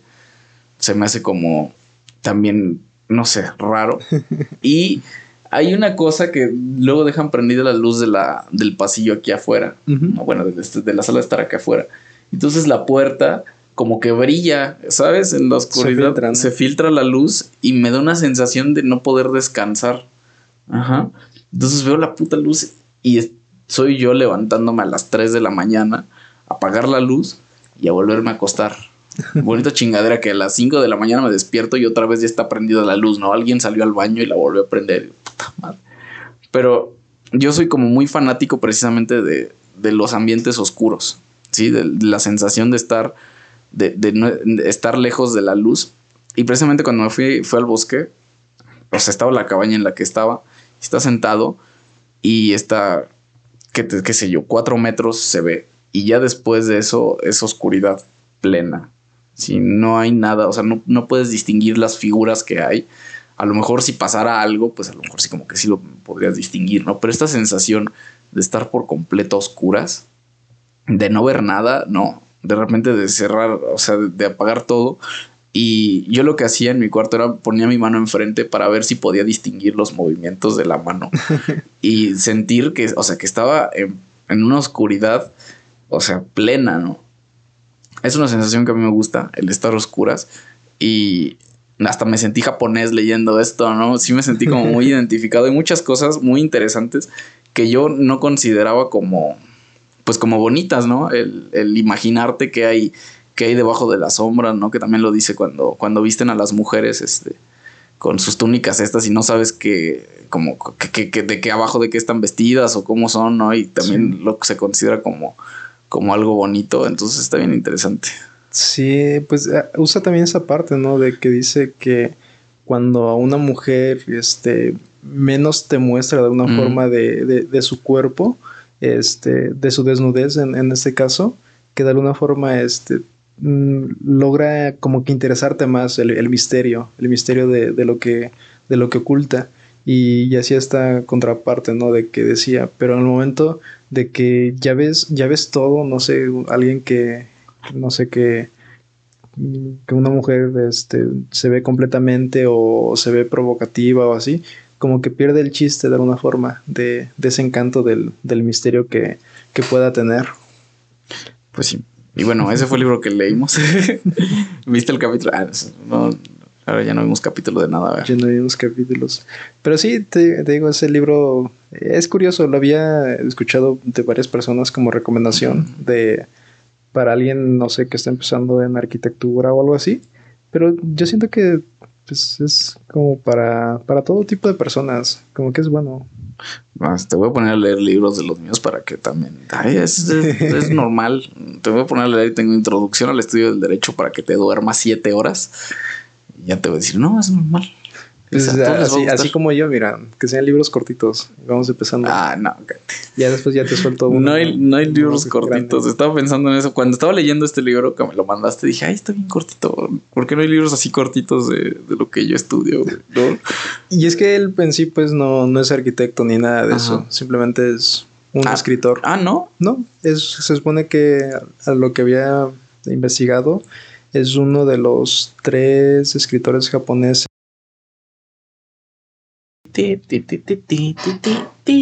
¿Qué? ¿Problemas técnicos? Problemas técnicos. ¿Qué estabas diciendo? ¿Qué estabas diciendo? Lo estabas diciendo, ¿no? Este. Ya no me acuerdo. Solo me acuerdo que no hubo tortillas. No hubo tortillas hoy. Este. ¿Qué? Ah, sí, que tus libros son, son muy cortitos. No, pero luego estabas diciendo algo de ese arquitecto. ¿Cuál? El japonés. O ya ah, no, que no era arquitecto. Era simplemente un escritor.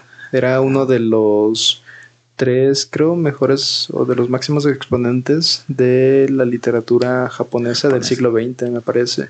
Porque ves que te lo te cuenta más o menos de esa época en donde Estados Unidos pues entra mm. a, a Japón y pues tienen que modernizarse todo lo antiguo este, tiene que como que ir cambiando.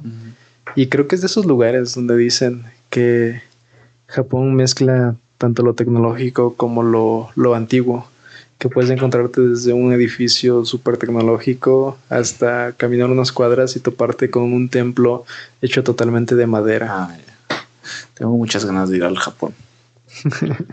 ah, bueno, ahorita fuera del aire te digo. Este. y bueno, ya, ¿qué pasó? ¿Ya es hora? Ah, ya casi. Te iba a decir, en, bueno, ya esto es off topic, pero es que en la semana Ay, tenemos que hablar un día de estos de Star Wars, amigo. ¿No viste los cortos que sacaron? ¿De qué? De Tales of the Jedi. No. No, que cuentan la historia de, esta, de Ahsoka y del Conde Dooku. Ah, de que es, bueno, he visto que en la plataforma de Disney Plus aparece la mamá de Ahsoka y Ahsoka, ¿no? Gran contenido. No inventes, eh. Es que me he dado cuenta, yo ese otro día estábamos ahí en la uni hablando y no manches, como ñoños, o sea. Sí. yo me imagino la cara de la muchacha que ah, estaba ahí. Estaba atrás de nosotros una morra estudiando. ¿Y estos qué hacen aquí hablando? Estábamos hablando, es que no inventes, yo sí soy súper. Bueno, yo creo que tú también, ¿eh? Pero sí súper ñoño, o sea, a mí me encanta. No me metes en el mismo saco. Leer cómics y este. Y ver. Bueno, películas de superhéroes, como que ya no tanto, ¿eh? Como que ya, ya, ya se me pasó. Pero, por ejemplo, cualquier cosa de Star Wars a mí me encanta. O sea, es como mi contenido favorito, todo lo que tenga que ver con Star Wars. Yo, sabes, yo no. Mm, a lo mejor y sí tengo cosas, áreas en donde digo, me meto a fondo y, y son cosas que me gustan. Pero estas como Harry Potter, este, Star Wars, ¿qué, es el otro? Este, el Señor de los Anillos, Juego de Tronos, como todas esas cosas, a mí Mm, no puedo decir que no me gustan, pero no me llaman la atención a un modo de me voy a obsesionar del tema. Me gusta saberlo porque sé que es parte de la cultura popular mm. y de alguna forma en una u otra ocasión sale a tema, ¿no? independientemente de si eres fanático o no de Star Wars, a fin de cuentas se menciona, es parte de la plática a veces que va a salir. Y yo siento que son de esas cosas que tienes que saber aunque no, no las quieras. Y yo soy más de que me gusta la mitología que hay dentro de cada una de estas historias. Porque el Señor de los Anillos tiene un buen de, de que podría ser fácil, no sé, una de las mitologías este, inglesas, por así decirlo, ¿no? Puede, puede llegar a ser. Igual Star Wars tiene un sinfín de, de mitología dentro de, de, todo lo que habla. A fin de cuentas, de si si no quieres involucrarte mucho en lo de los de Skywalker y todo eso, tiene un fin de mitología que puedes adentrarte. Este, me parece que Juego de Tronos también, Harry Potter también. Y te digo, yo no crecí leyendo Harry Potter, leí nada más el primer libro. Creo que sí he visto todas las películas. Y no es como que te diga, ah, me gustan todas las películas. Pero me llaman la atención puntos a veces como los cuentos estos de Ah, los estoy confundiendo, pero estos cuentos en donde te hablan de la varita de Sauco, la capa de ah, invisibilidad y la piedra esta de. La piedra Pómez, no, la piedra filosofal. no sé si es piedra filosofal, pero crees esta la piedra de la vida o la muerte, ah. algo así. Y como que todo, todo eso me, me gusta, porque siento que entra dentro de esta parte, no sé, de de las mitologías modernas, por así decirlo, ¿no? Por ponerle un término. A mí me llama la atención porque me gusta mucho toda esta parte. No sé, no sé, no sé qué tiene, pues, y no por algo religioso así, sino porque por cómo crean todas esas estructuras, no sé, se me hace sorprendente. Más allá de del, del héroe que, que, ganó al villano o así. A mí me gusta todo esto, todo lo, lo complejo detrás del mundo que hay. Ok, está, sí, sí, sí. Pero yo creo que, por ejemplo, es que en esto Star Wars, por ejemplo, es como. O sea, sí es toda una mitología, pero pues que se ha ido creando, ¿no? Y desde hace más de 40 años. Por eso es que tiene tanto contenido, ¿no? Hay tantas cosas que. Por, por entrarle. Y además ya tiene como cosas como que hay historias que ya no son canon y hay historias que sí son canon, entonces también está como medio raro. Harry Potter tengo que decírselo a la gente que le gusta Harry Potter, pero Harry Potter no vale verga. O sea, Harry Potter es una. Es un, ¿cómo se dice?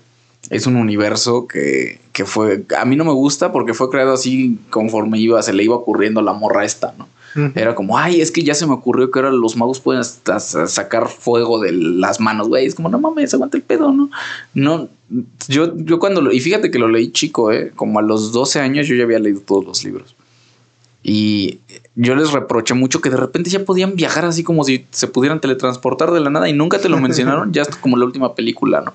Y es como, oye, no mames. ¿Qué es este Deus Ex Machina? Ah, o sea, sí es como, no mames, ¿no? ¿Qué mamada es esta? En cambio, El Señor de los Anillos, ese güey, este Tolkien, es, yo creo que es una de las mentes, o sea, más privilegiadas que han existido, o sea, para, por lo menos para crear ese tipo de cosas, porque él desde el principio él ya tenía una estructura de lo que quería que, que fuera su, su, universo, ¿sí? Y tú lo lees, lees por ejemplo El Hobbit, y ya, ya se siente como, como que está, hay algo, ¿no? O sea, cuando te, te ponen, te meten cosas que, que, a lo mejor el, a propósito el autor quiere que no las entiendas, porque después te las va a explicar. ¿No? Y, y este güey lo hace muy bien, muy, muy bien. Incluso una vez que falleció, su hijo publicó el, este libro que se llama El Silmarillion, que es como, que es como todo el, todo el lore, todo lo que este, lo que, lo que es su, su mitología. Y o sea, es una genialidad. O sea, y detrás de él está el que escribió Juego de Tronos, que también, este, también es, es ese señor también está medio, medio tocadiscos pero también su universo también tiene una estructura, pues. ¿no? no, se los fue así como que sacando de la manga. Y es a lo que yo le, este, lo que yo le doy más mérito al momento de leer ese tipo de cosas. Y de lectura, no, y además a mí me encanta. O sea, yo sí soy súper, mm, o sea, súper clavado. Hey, love you. Esta parte se corta, por favor. Esto va a ser la introducción. Esto se corta, por favor. Ajá. ¿Qué? ¿Te estaba diciendo? Que te encanta. Ah, sí, pues soy, bien pinche ñoño, Soy bien ñoño, la verdad, se los tengo que decir. No me avergüenza. Y ya que la próxima semana que hablemos de, de Watchmen, te lo tienes que aventar, manice. Tienes que aprovechar. ¿Ya, ¿Ya, lo empezaste? Ah, tienes que aprovecharte estos días que va a haber este de asueto para que te lo eches, porque. Así son todas mis semanas de asueto. llevo vida de asueto. No, Anis. Ah, es verdad, el miércoles no voy a subir. Te estoy diciendo, tienes que aprovechar estos días porque una vez que, lo leas, o sea, esa plática se va a poner buena. O sea, ya estoy, ya ansío que... ¿Tú cómo lo ves? Mm, ¿Es muy forzoso el, color dentro de ese cómic? Porque sé que es más la historia que, cuenta. Pues es forzoso, a lo mejor... Em, es decir, en todo lo que tú viste, ¿Hay algo así que tú digas, es que esta ilustración o así? Ah, bueno, es que de, por sí la ilustración es, rara porque es un cómic de los ochentas. O sea, y ese tipo de, de, ilustración a mí como que sí me gusta, pero no me acaba de gustar. Pero, por ejemplo, el personaje del Doctor Manhattan pues por supuesto que cuando colorizado es una experiencia completamente distinta al verlo, porque, o sea, hasta sus diálogos están remarcados distintos. ¿Y que en tu versión sí lo censuraban o no? ¿Ves que sale todo. Sí, salen todo, este. Todo, desnudo. no, fíjate que, de donde yo lo descargué no estaba. ¿Censurado? Sí se le veía su pilín al Doctor Manhattan. Pero es un cómic bastante bueno. Fíjate que deberíamos entrarle más al mundo de los cómics. Eh. Apenas leí uno de Daredevil que también. ¿Cuál? ¿En donde lo, lo poseen y se vuelve como un demonio? No, este, no, no, no, En el que el Kingpin le, le, chinga toda su vida. O sea, descubre quién es y lo deja en bancarrota y le explota su casa. Así como estábamos hablando hace rato, que le, le pasó de todo, nada más faltó que le pusieran reporte también al pobre Daredevil. O sea, le pasa de todo, nada más faltó que, que, lo patearan en los huevos. O sea, nada más eso le faltó. Pero gran cómic también. Mira, porque se ve así. Blanco y negro, no, como si fuera manga. Ah, pero se ve perro.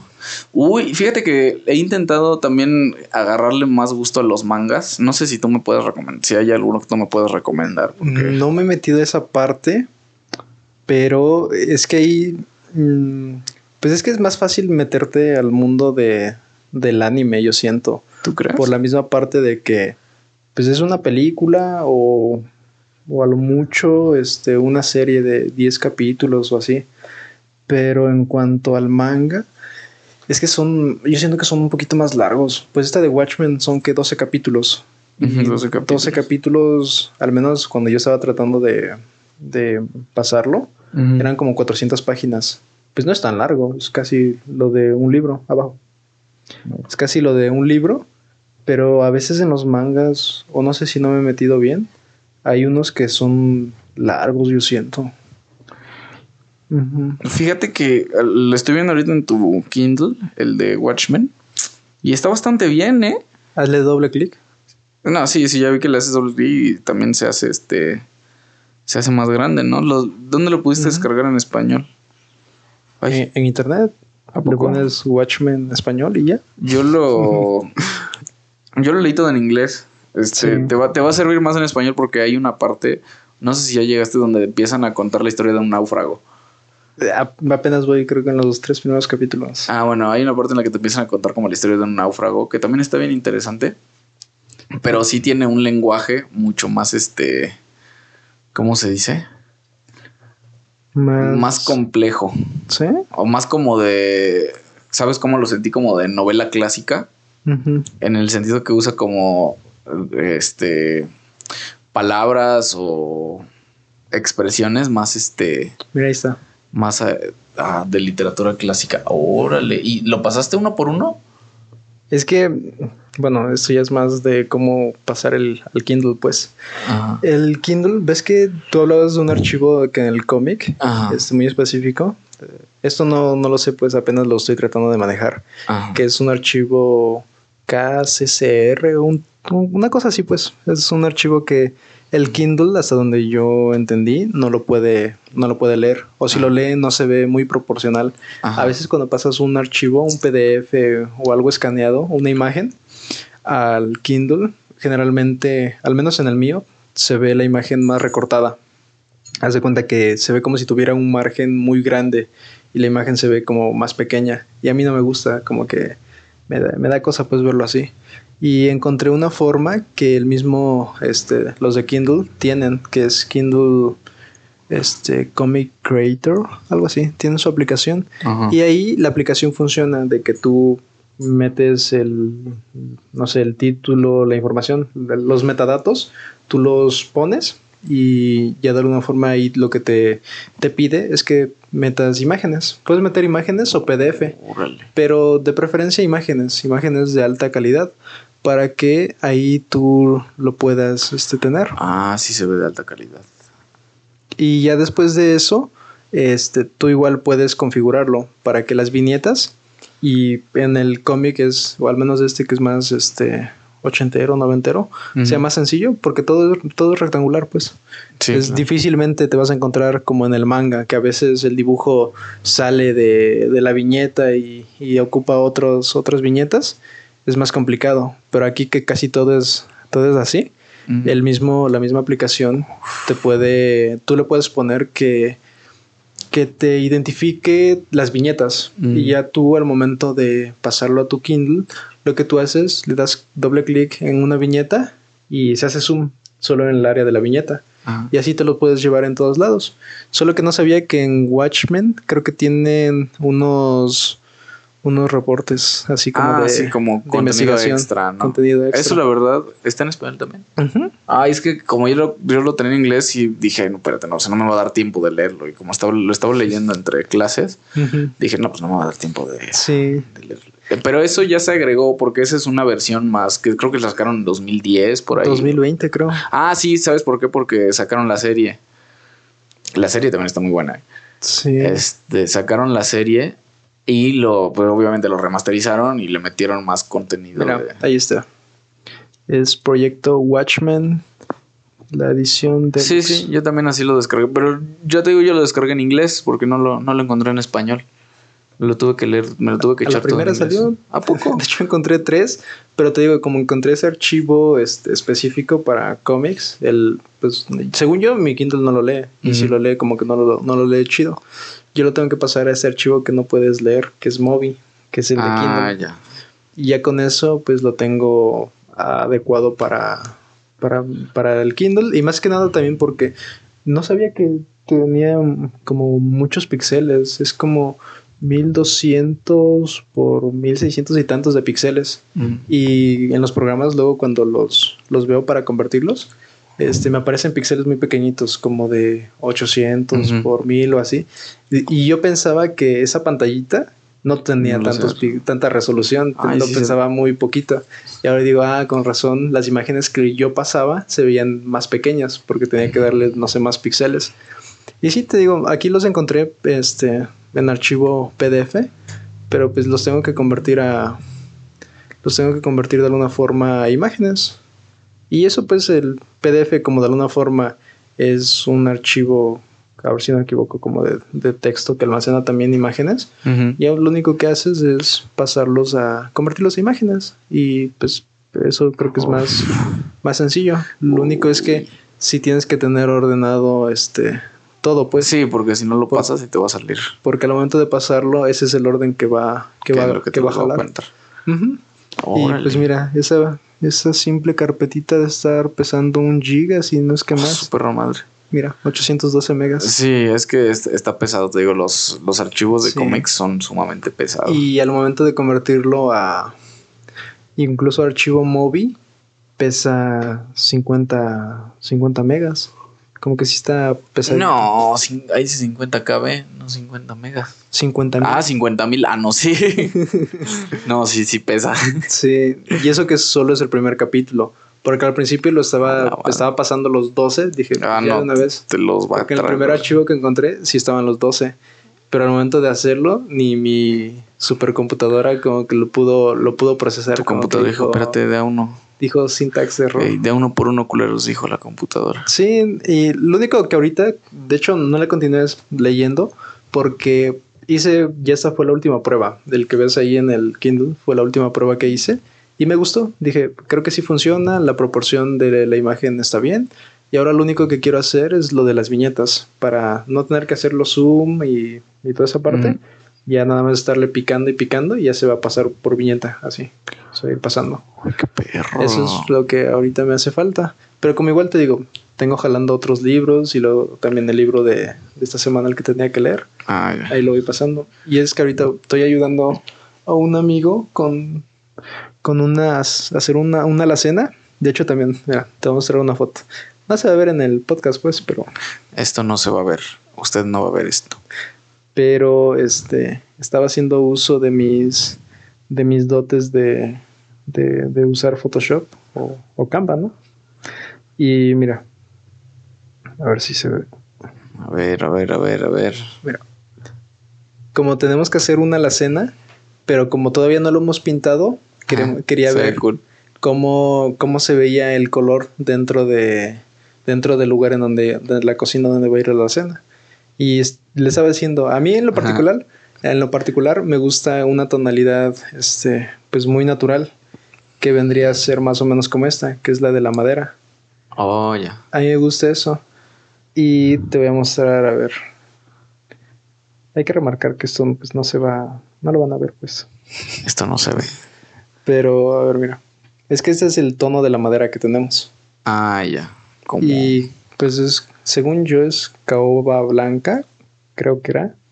Y a mí me gusta el color de la madera natural, porque el momento de que en la tarde la luz entra, el tono de la madera quiere como que un juego de tonalidades por, por la luz cálida que entra de la tarde. Y eso siento que se nota mucho en la madera este, natural. Ah, y porque ya nada más le pones un barniz y así se ve. No soy carpintero, pues, pero según mi mente así funciona. Y esta era mi, mi foto de referencia que me hacía creer que así se iba a ver. Y este es el tono que, que querían, pues, que los clientes quieren. Ah, se ve muy... Y siento que se ve muy plano, Sí. porque ya de por sí el mosaico es gris. La madera al adquirir un tono así también de gris, como que siento que no resalta mucho. Y este, que es un poquito más tono natural, Ajá. que es como un barniz, que igual no va a quedar así, que a lo mejor va a tener sus variaciones, porque esta en realidad pues ni siquiera es un render ni nada de eso. Simplemente No, hice un dibujo en AutoCAD en 2D de cómo teníamos el mueble. Y ya lo único que hice fue como que incrustarlo en Photoshop y agregarle texturas. Y se, por eso se ve un poco más se nota pues que no, que no es muy natural. Y también me recomendó mi amigo, me dijo que, que si podía hacerlo este como que en una tonalidad de café. Y siento que tampoco se ve mal, ya en una tonalidad de café. Ah, sí se ve cool. Como de abeto. Como que contrasta pues con el fondo gris que se tiene. Y como en la parte de abajo también van a poner más madera y puertas, yo siento que, que resalta para que no sea tan plano. ¿Qué tan cierto es que la madera cruje? Pues sí, es que la madera tiene movimiento. Sí, o sea, no soy yo en la madrugada escuchando cómo se mueve el fantasma. Pues no sé si has visto en las. Tú que vas al bosque, en las estas cabañas que luego tienen vigas de madera o, madera como tal. De alguna forma, este. La, si no le das un buen tratamiento. O bueno, más bien, hay, una, hay un tratamiento que mm, a mí me gusta porque quemas la madera. Quemas la madera y creo que eso le quita la, la humedad que podría tener dentro. Y se supone que la madera se queda más más sólida y no hay tanto movimiento, porque en sí pues la madera sigue absorbiendo humedad o mm. un poco de agua y eso pues, es como una esponjita que se expande y se comprime un poquito. Y eso es con el tiempo también. Y aunque le pongas barniz y todo, me, a mí, a lo que yo tengo entendido, que se le llama creo que estufar la madera, que es más o menos este quemarla de un modo controlado y como que se seca, se seca totalmente la, madera y es como que ese, ese absorber como que es mínimo, pues es casi, casi nulo, porque ya la, madera agarra el, no sé si tenía 20 centímetros de alto, difícilmente como que unos milímetros o así se, se logra expandir, pues, porque Así funciona, como una esponja. Yo, bueno, es que ya te había contado que mi bisabuelo era carpintero. Yo tengo sangre de carpintero por mis venas. El día que quieras te puedo hacer una alacena de madera. Una este, tablita de para la laptop. Dándole una tableta para tu laptop. No, y pues mi abuelo hizo todas las puertas de la casa, las hizo, las bases de las camas. En mi cuarto no, pero en los otros cuartos hay este. Sí, es cierto, porque mi cuarto no tiene closet. Pero bueno, todos los demás cuartos tienen closets grandes de madera. Y entonces de repente escuché el como, como cruje la madera. Y así, o sea, de la nada, así bien random, de repente escuchas como cruje. bueno, qué pedo, ¿no? ¿Qué está pasando aquí? Pero ya, mi abuelo, te digo, él era carpintero y él hizo precisamente en la iglesia de Jutepec. Hay una iglesia en Jutepec que está en el centro. En el mero zócalo, el centro de Jutepec, hay una iglesia. Mi abuelo les hizo la, la puerta. Y creo que hasta el día de hoy. ¿De la entrada? De la entrada, creo que hasta el día de hoy todavía está la. la sigue usando la misma puerta. Sí, te digo, mi abuelo era. Era cochino también. ¿Y tú? Ni escribir bien sabes. Cállate. pues es que está bien chistoso porque la gente de antes, pues así era como, ah, pues voy a ser carpintero y me voy a comprar una casa. O sea, porque como dos, si es bueno, dos casas aquí para acá, de repente saludo gente ahí, pues bueno, ahí vive mi familia, es hijos de mi, de mi bisabuelo, tías. Y esa casa, pues mi abuelo la compró y la construyó así nada más de, de ser carpintero. Sí. igual, o sea, pinche sistema capitalista que antes estaba, era así como, ay, sí, pues trabajas tantito y te compras tu casa y la construyes. Dos, tres terrenos. Ajá, dos, tres terrenos y ya, ya, y ya quedó. Y ya cuando te das cuenta, eh, toda esa zona se volvió este de puros judíos ricos. Eso le pasó. Ah, pues yo creo que te había contado qué le pasó a mi mamá eso. Está bien chistoso hoy porque pues la casa, o sea, está en su persona super nice. O sea, yo creo que ahí la, zona donde vive mi mamá es decir, como de las zonas más caras de la ciudad. Fácil. Sí, pues fácil, porque está, todo, todo eso es zona de judíos. Y nada más de pura chiripa porque compraron la casa ahí hace como 40 años ni se esperaba que, las, que esa zona fuera a crecer, o bueno, se fuera a, pues así a crecer de esa forma tan, este, ¿cómo se dice? Pues bueno, tan privilegiada, ¿sí? De, de, donde vive, que es donde viven todos los judíos. Entonces, no manches, el puro terreno vale más que la casa, porque la casa pues es una casa vieja, sí. pero pues el terreno no me duele más que... Aquí al revés, aquí la casa vale más que el terreno. sí, son, son de esas cosas, ¿no? En donde, pues, sí, lo más seguro es que la, los que planearon el, toda esa parte de, de cómo se iba a distribuir los, los terrenos, no sé, la distribución de urbana, pues sí tienen, ¿no? su razón, si ya sea por beneficio de alguien o no, pero como a una persona que está fuera de todo eso, ¿no? desconoce de todo eso, como que le toca, ¿no? La lotería. Pues sí, se sacó la lotería en ese sentido, porque pues el, terreno vale, sí vale una feria, o sea, ya imagínate, yo le digo, ya vende esa casa y mejor cómprate un departamento bonito por aquí, o sea. Sí. Porque eso es, o sea, la neta, ¿no? Y además vivir ahí rodeado de judíos, o sea, ya voy a hacer mi comentario antisemita, ¿no? no, no es cierto, pero no sé por qué muchas veces me ha tocado que vas manejando y la gente que vive por ahí, que en su mayoría son judíos, van en medio de la calle. O sea, no les gusta subirse a las banquetas. No les gusta no les gusta, o sea, y es como... hacen las banquetas. O sea, no, no sé si tienen complejo de vaca o qué. Esto en general para todas las personas que no se suben a la Es parte de la peregrinación. No. Del éxodo que continúa. No, si siguen en su éxodo esos güeyes, ¿no? Caminando en medio de la calle hasta que no les metes... Yo lo que hago es meterles así el acelerón, hacer como que les voy a atropellar. Porque, o sea, soy una mala persona. o sea, yo quiero que sepas que soy una mala persona.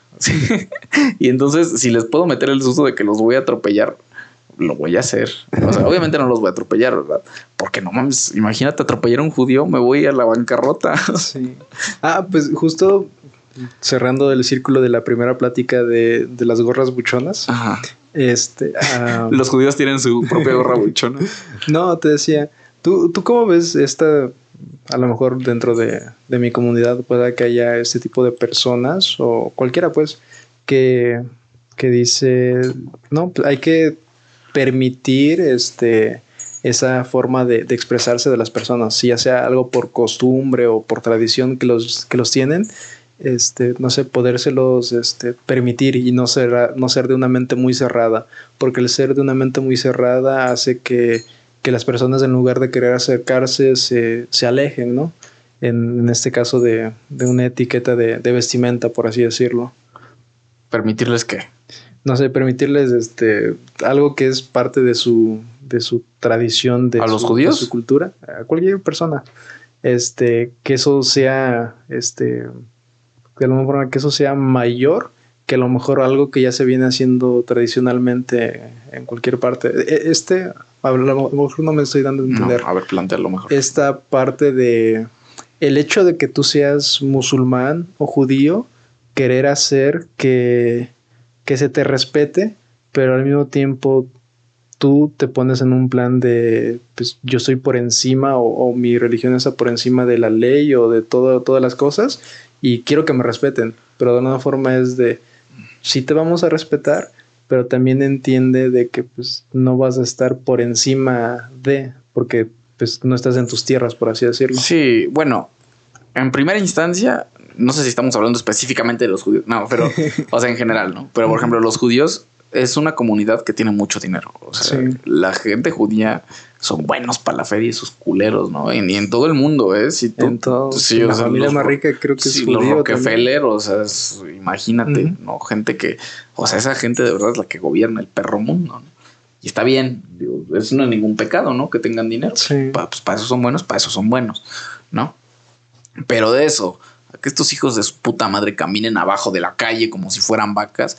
Y, es que a lo mejor es, a lo mejor es un ejemplo burdo, pero muchas veces este, este tipo de gente, digo, el, por lo que tengo entendido, la religión judía es probablemente la religión más antigua de, todas, ¿no? De las más antiguas. Si no es que la más antigua que existe actualmente. A lo mejor hay alguna religión ahí en, este, en un pueblo en África que tiene mucho más tiempo, no, no sé.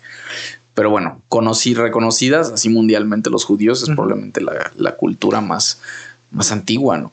Y digo, sí, qué chido que seas judío, a mí, por mí está bien, pero no, o sea, porque tus las leyes de Dios te digan que tú estás, que es el pueblo elegido y su perra madre, a mí eso me vale tres hectáreas de chingada madre. Mira, vamos a poner un ejemplo. Este, ya creo que se me ocurre algo. A ver. Imagínate, pues los judíos generalmente usan, creo, su kipa, ¿no? Ah, sí, que es su, su, gorrito, su gorrito buchón. Su gorrito buchón. Ajá. Imagínate que por azares del, del destino, ¿no? Este, eh, tú eres de, raíces judías por alguna razón. Ay, puede que sí sea de raíces judías. ¿eh? Y empiezas a usar tu kipa, ¿no? Porque es parte de tu tradición y tú quieres que se te respete.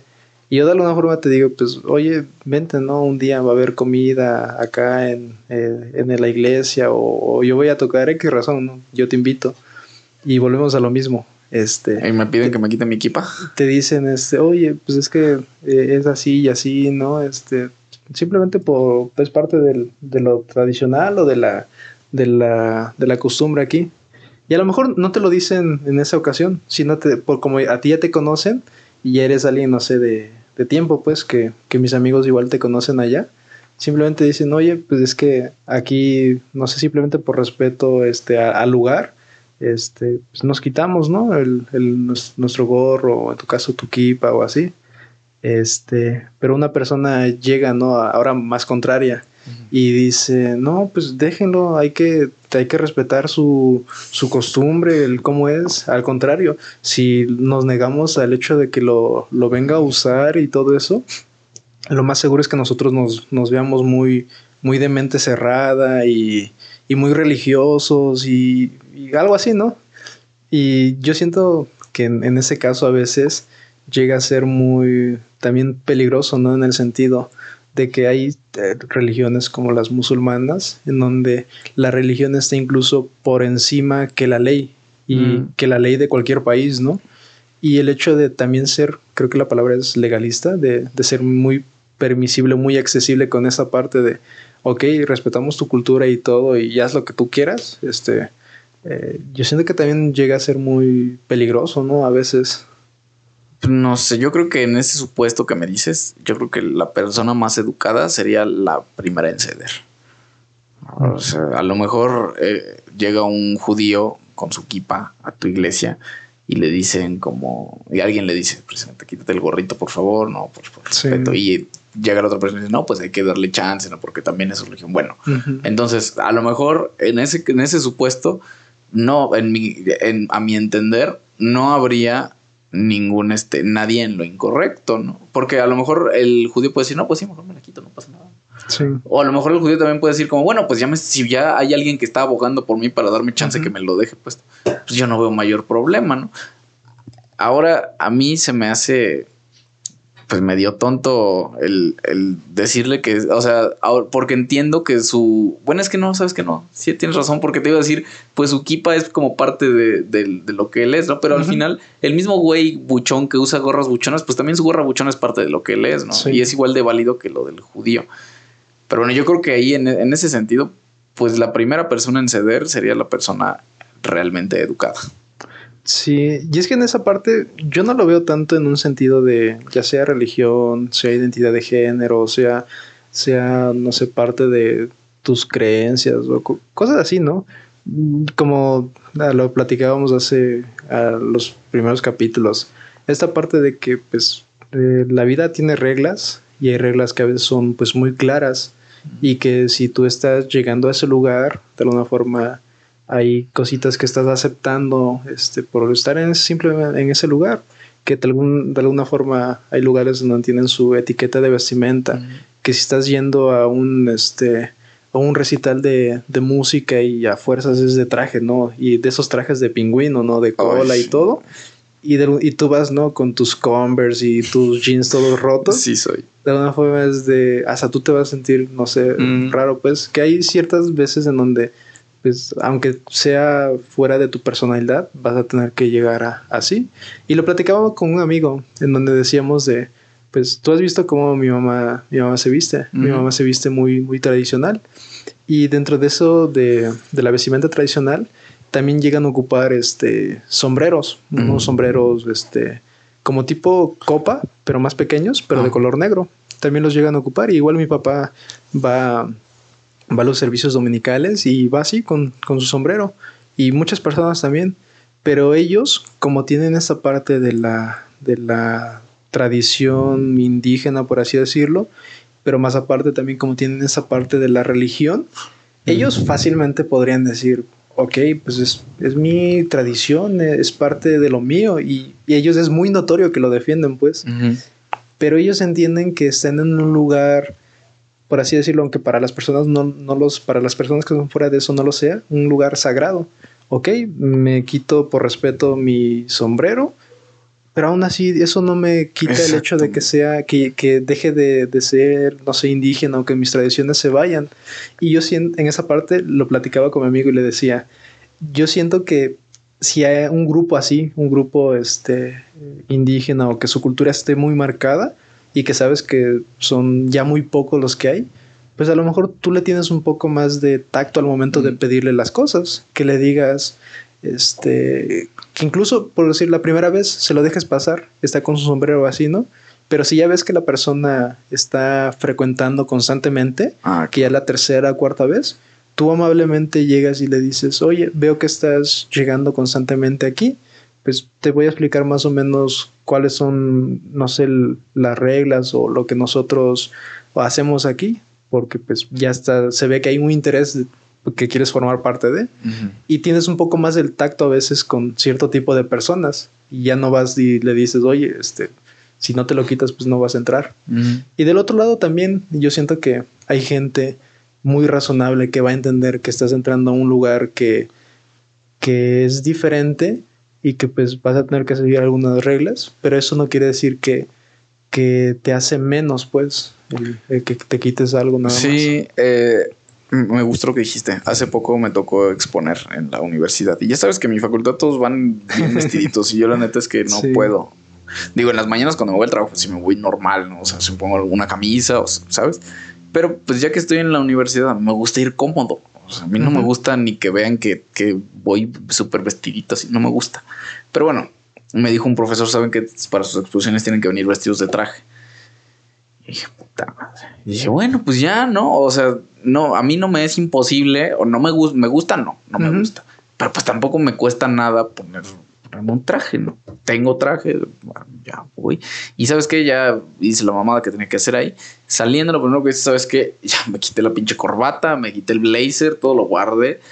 Y dije, ya, o sea, no me, pero, o sea, en el sentido de decir, ¿sabes qué? O sea, a mí no me cuesta nada, ¿no? Mientras no me pidan que, que, o sea, que sea algo que yo sienta que es una ofensa real, ¿no? Que sea algo que me está, eh, que, que, me, que, quieren reducir mi dignidad, pues bueno, ya ahí diré como, bueno, no. O sabes qué, si no me gusta, si me dicen, sabes que quítate la gorra, es como, pues bueno, si no me la quiero quitar, pues mejor me voy, ¿no? No pasa nada.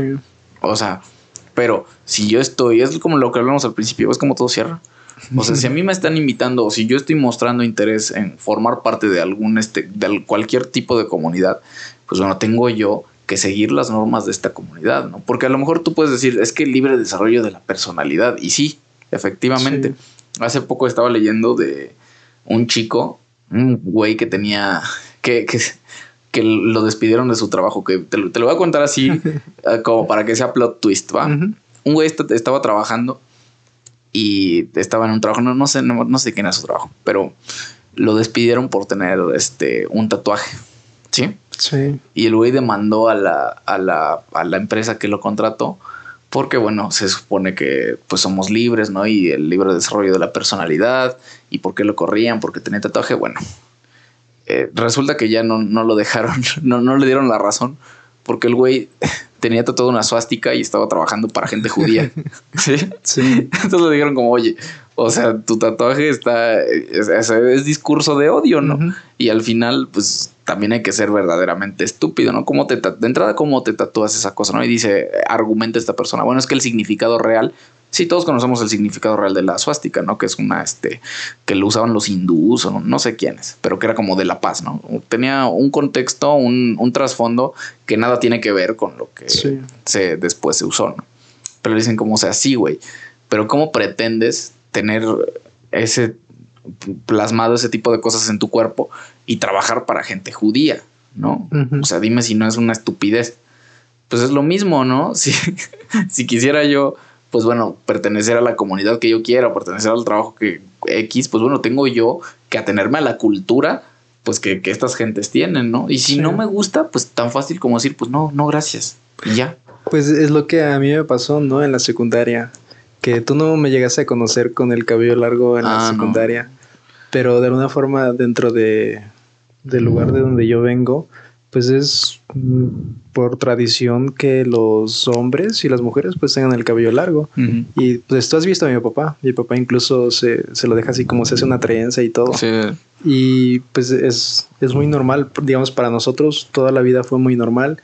Y para mí que venía de, de haber estado en la Ciudad de México en una escuela y en Aguascalientes en otra escuela, pues nunca me habían dicho nada de mi cabello largo. Era como de, a lo mejor pues, sí había una que otra broma o un chiste por ahí, pero pues nunca fue así de te tienes que cortar porque pues va en contra de, ¿no? Mm. Y fue hasta llegar a la secundaria, este, aquí en nuestra ciudad, en donde ahí sí le dijeron a mi papá es que pues, se lo tiene que cortar, este, no, no puede venir. Y mm, ¿cómo decirlo? Yo sí podría, así como. No, y hasta eso, eso es debatible también, ¿eh? O sea. Y es que yo ahí sí podría decirlo, pues, de que pues, mi papá sí demandó a la escuela y nosotros sí lo ganamos, porque mm, mi papá tiene amigos ahí en la, en la migración y, se llevaba bien con ellos y pues mm. sí lo ganamos. Pero mm, de alguna forma, ¿cómo decirlo? Yo no por eso voy a decir, ah, odio a la secundaria y, y me traumatizaron. Que sí te puedo decir, para mí sí fue un shock de toda mi vida haber crecido con el cabello largo y el que me lo quitaran. Y luego casi casi medio rapado así porque pues es de te cortó es de alguna forma nunca nunca tienes un familiar con el cabello corto este hombre o así pues no sabes qué corte vas a tener como que no te lo imaginas. Y de alguna forma para mí yo me vi y sí sí salieron lágrimas dije así como ah. todo todo se me fue ahí se me fue mi superpoder como como Sansón como Sansón pero yo te digo, es como a mí sí me marcaron en el punto de, pues yo sé que hubo un antes y un después de cuando me cortaron el cabello, porque llevé que 12 años de mi vida así con el cabello largo. Y no por ello voy a decir, ah, estoy en contra del sistema educativo porque es retrógrada y no te deja este, expresarte libremente. No, pues de alguna forma ya lo veo más de grande y digo, ok, pues tienen sus reglas. A lo mejor sí un poco cerrados de mente en el hecho de que pues no es algo que yo lo haga que este, viví toda mi vida en la ciudad y no tenga y luego simplemente por no sé por moda o así sino que lo mío sí va más por por tradición cultural y es diferente yo siento pero no por ello es como que tenga un odio o un rechazo a todo el sistema educativo. No pues es de alguna forma yo lo vi pues es parte del sistema y pues me gusta o no, este, tardé que casi otros 10 años en que me volviera a crecer el cabello de nuevo. Y, y ahora lo entiendo y digo, pues ahora lo hice porque yo lo quería, pude haberlo hecho hace cuatro años igual, este, dejármelo crecer, pero llevó un proceso. Y volviendo a cerrar con lo del, lo de tú si llegarás algún día con tu gorro, pues, yo siento que no por eso también vas a generar un, un odio, un rechazo, un repudio a toda esta parte, ya sea a lo religioso, así simplemente porque tengan una manera a lo mejor un poco más cerrada o más tradicional de ver las cosas, pues no lo vas a hacer porque pues volvemos a lo mismo, hay como hay ahora tienen sus reglas los los supers de que llegues con un cubrebocas o así o de que la mochila pues no puedas entrar y hay otros lugares donde sí puedes entrar. Simplemente hay lugares que tienen sus reglas a veces pues, no las entendemos porque pues apenas el arquitecto que leo decía que hay edificios que no llegas a entenderlos o no llegas a entender su belleza porque no entiendes su lenguaje. Los simbolismos que usan, pues no los entiendes porque no los conoces. Y si los conocieras, a lo mejor también todavía no te van a gustar, pero tendrías una perspectiva diferente. Y, es lo que pasa a veces de cuando no conoces el por qué una persona defiende algo de, de esa forma o no conoces su historia, pues muchas de las veces generas esa esa, no sé, esa opinión negativa, ¿no? A ver, sin antes haber visto ese punto de vista también de esa otra persona. Claro. Ay, bueno. Pero bueno, ya con eso cerramos porque ya, ya se va a cerrar el programa. No, ahora tarda cuatro horas. Ay, no, no, pero tampoco uses. Yo este no aguanto tanto tiempo hablando. Ya se me acabaron las ideas. pero sí, yo siento que fue un buen, un buen tema. Esto bueno. Y pues sí, yo diría que si de alguna forma de un lugar o, de otro los corren por entrar con una mochila o, con algo que llevan, pues no, no se sientan tan atacados. Ya si van en contra físicamente, pues ya es diferente. Ah, como cuando me corrieron de la biblioteca, ahí sí había razón para quejarme. Sí, y pues si te puedes quejar. Y si te puedes quejar, vas, date. Porque gracias a mí ya tuvieron que poner mejores reglas en la biblioteca de la universidad. Sí. Fue gracias a mí. Sí, pero si en un lugar, sea templo católico, cristiano, judío, de lo que sea, tienen ciertas reglas, pues no los vean mal. Sí, a lo mejor va a ser una mentalidad tal vez un poco más cerrada, pero pues es parte de. Yo siento que igual pasaría si a nosotros que nos gustan las cosas japonesas fuéramos a un templo este japonés. no, no me van a dejar pasar. Que también tienen sus tradiciones. Pues tú vas, ¿no? Dices. Quiero llegar con mi cámara. Ah, yo quiero ver y estar ahí. Pues vas a ver que también tienen sus, sus formalidades. Y pues es parte de cada lugar. Ya, ya no me siento tan atacado personalmente por el señor que me gritó en la catedral. Gracias. Pero donde quiera que esté ese maldito viejo que chingue a su madre. Por su culpa, ya no soy católico. No sí.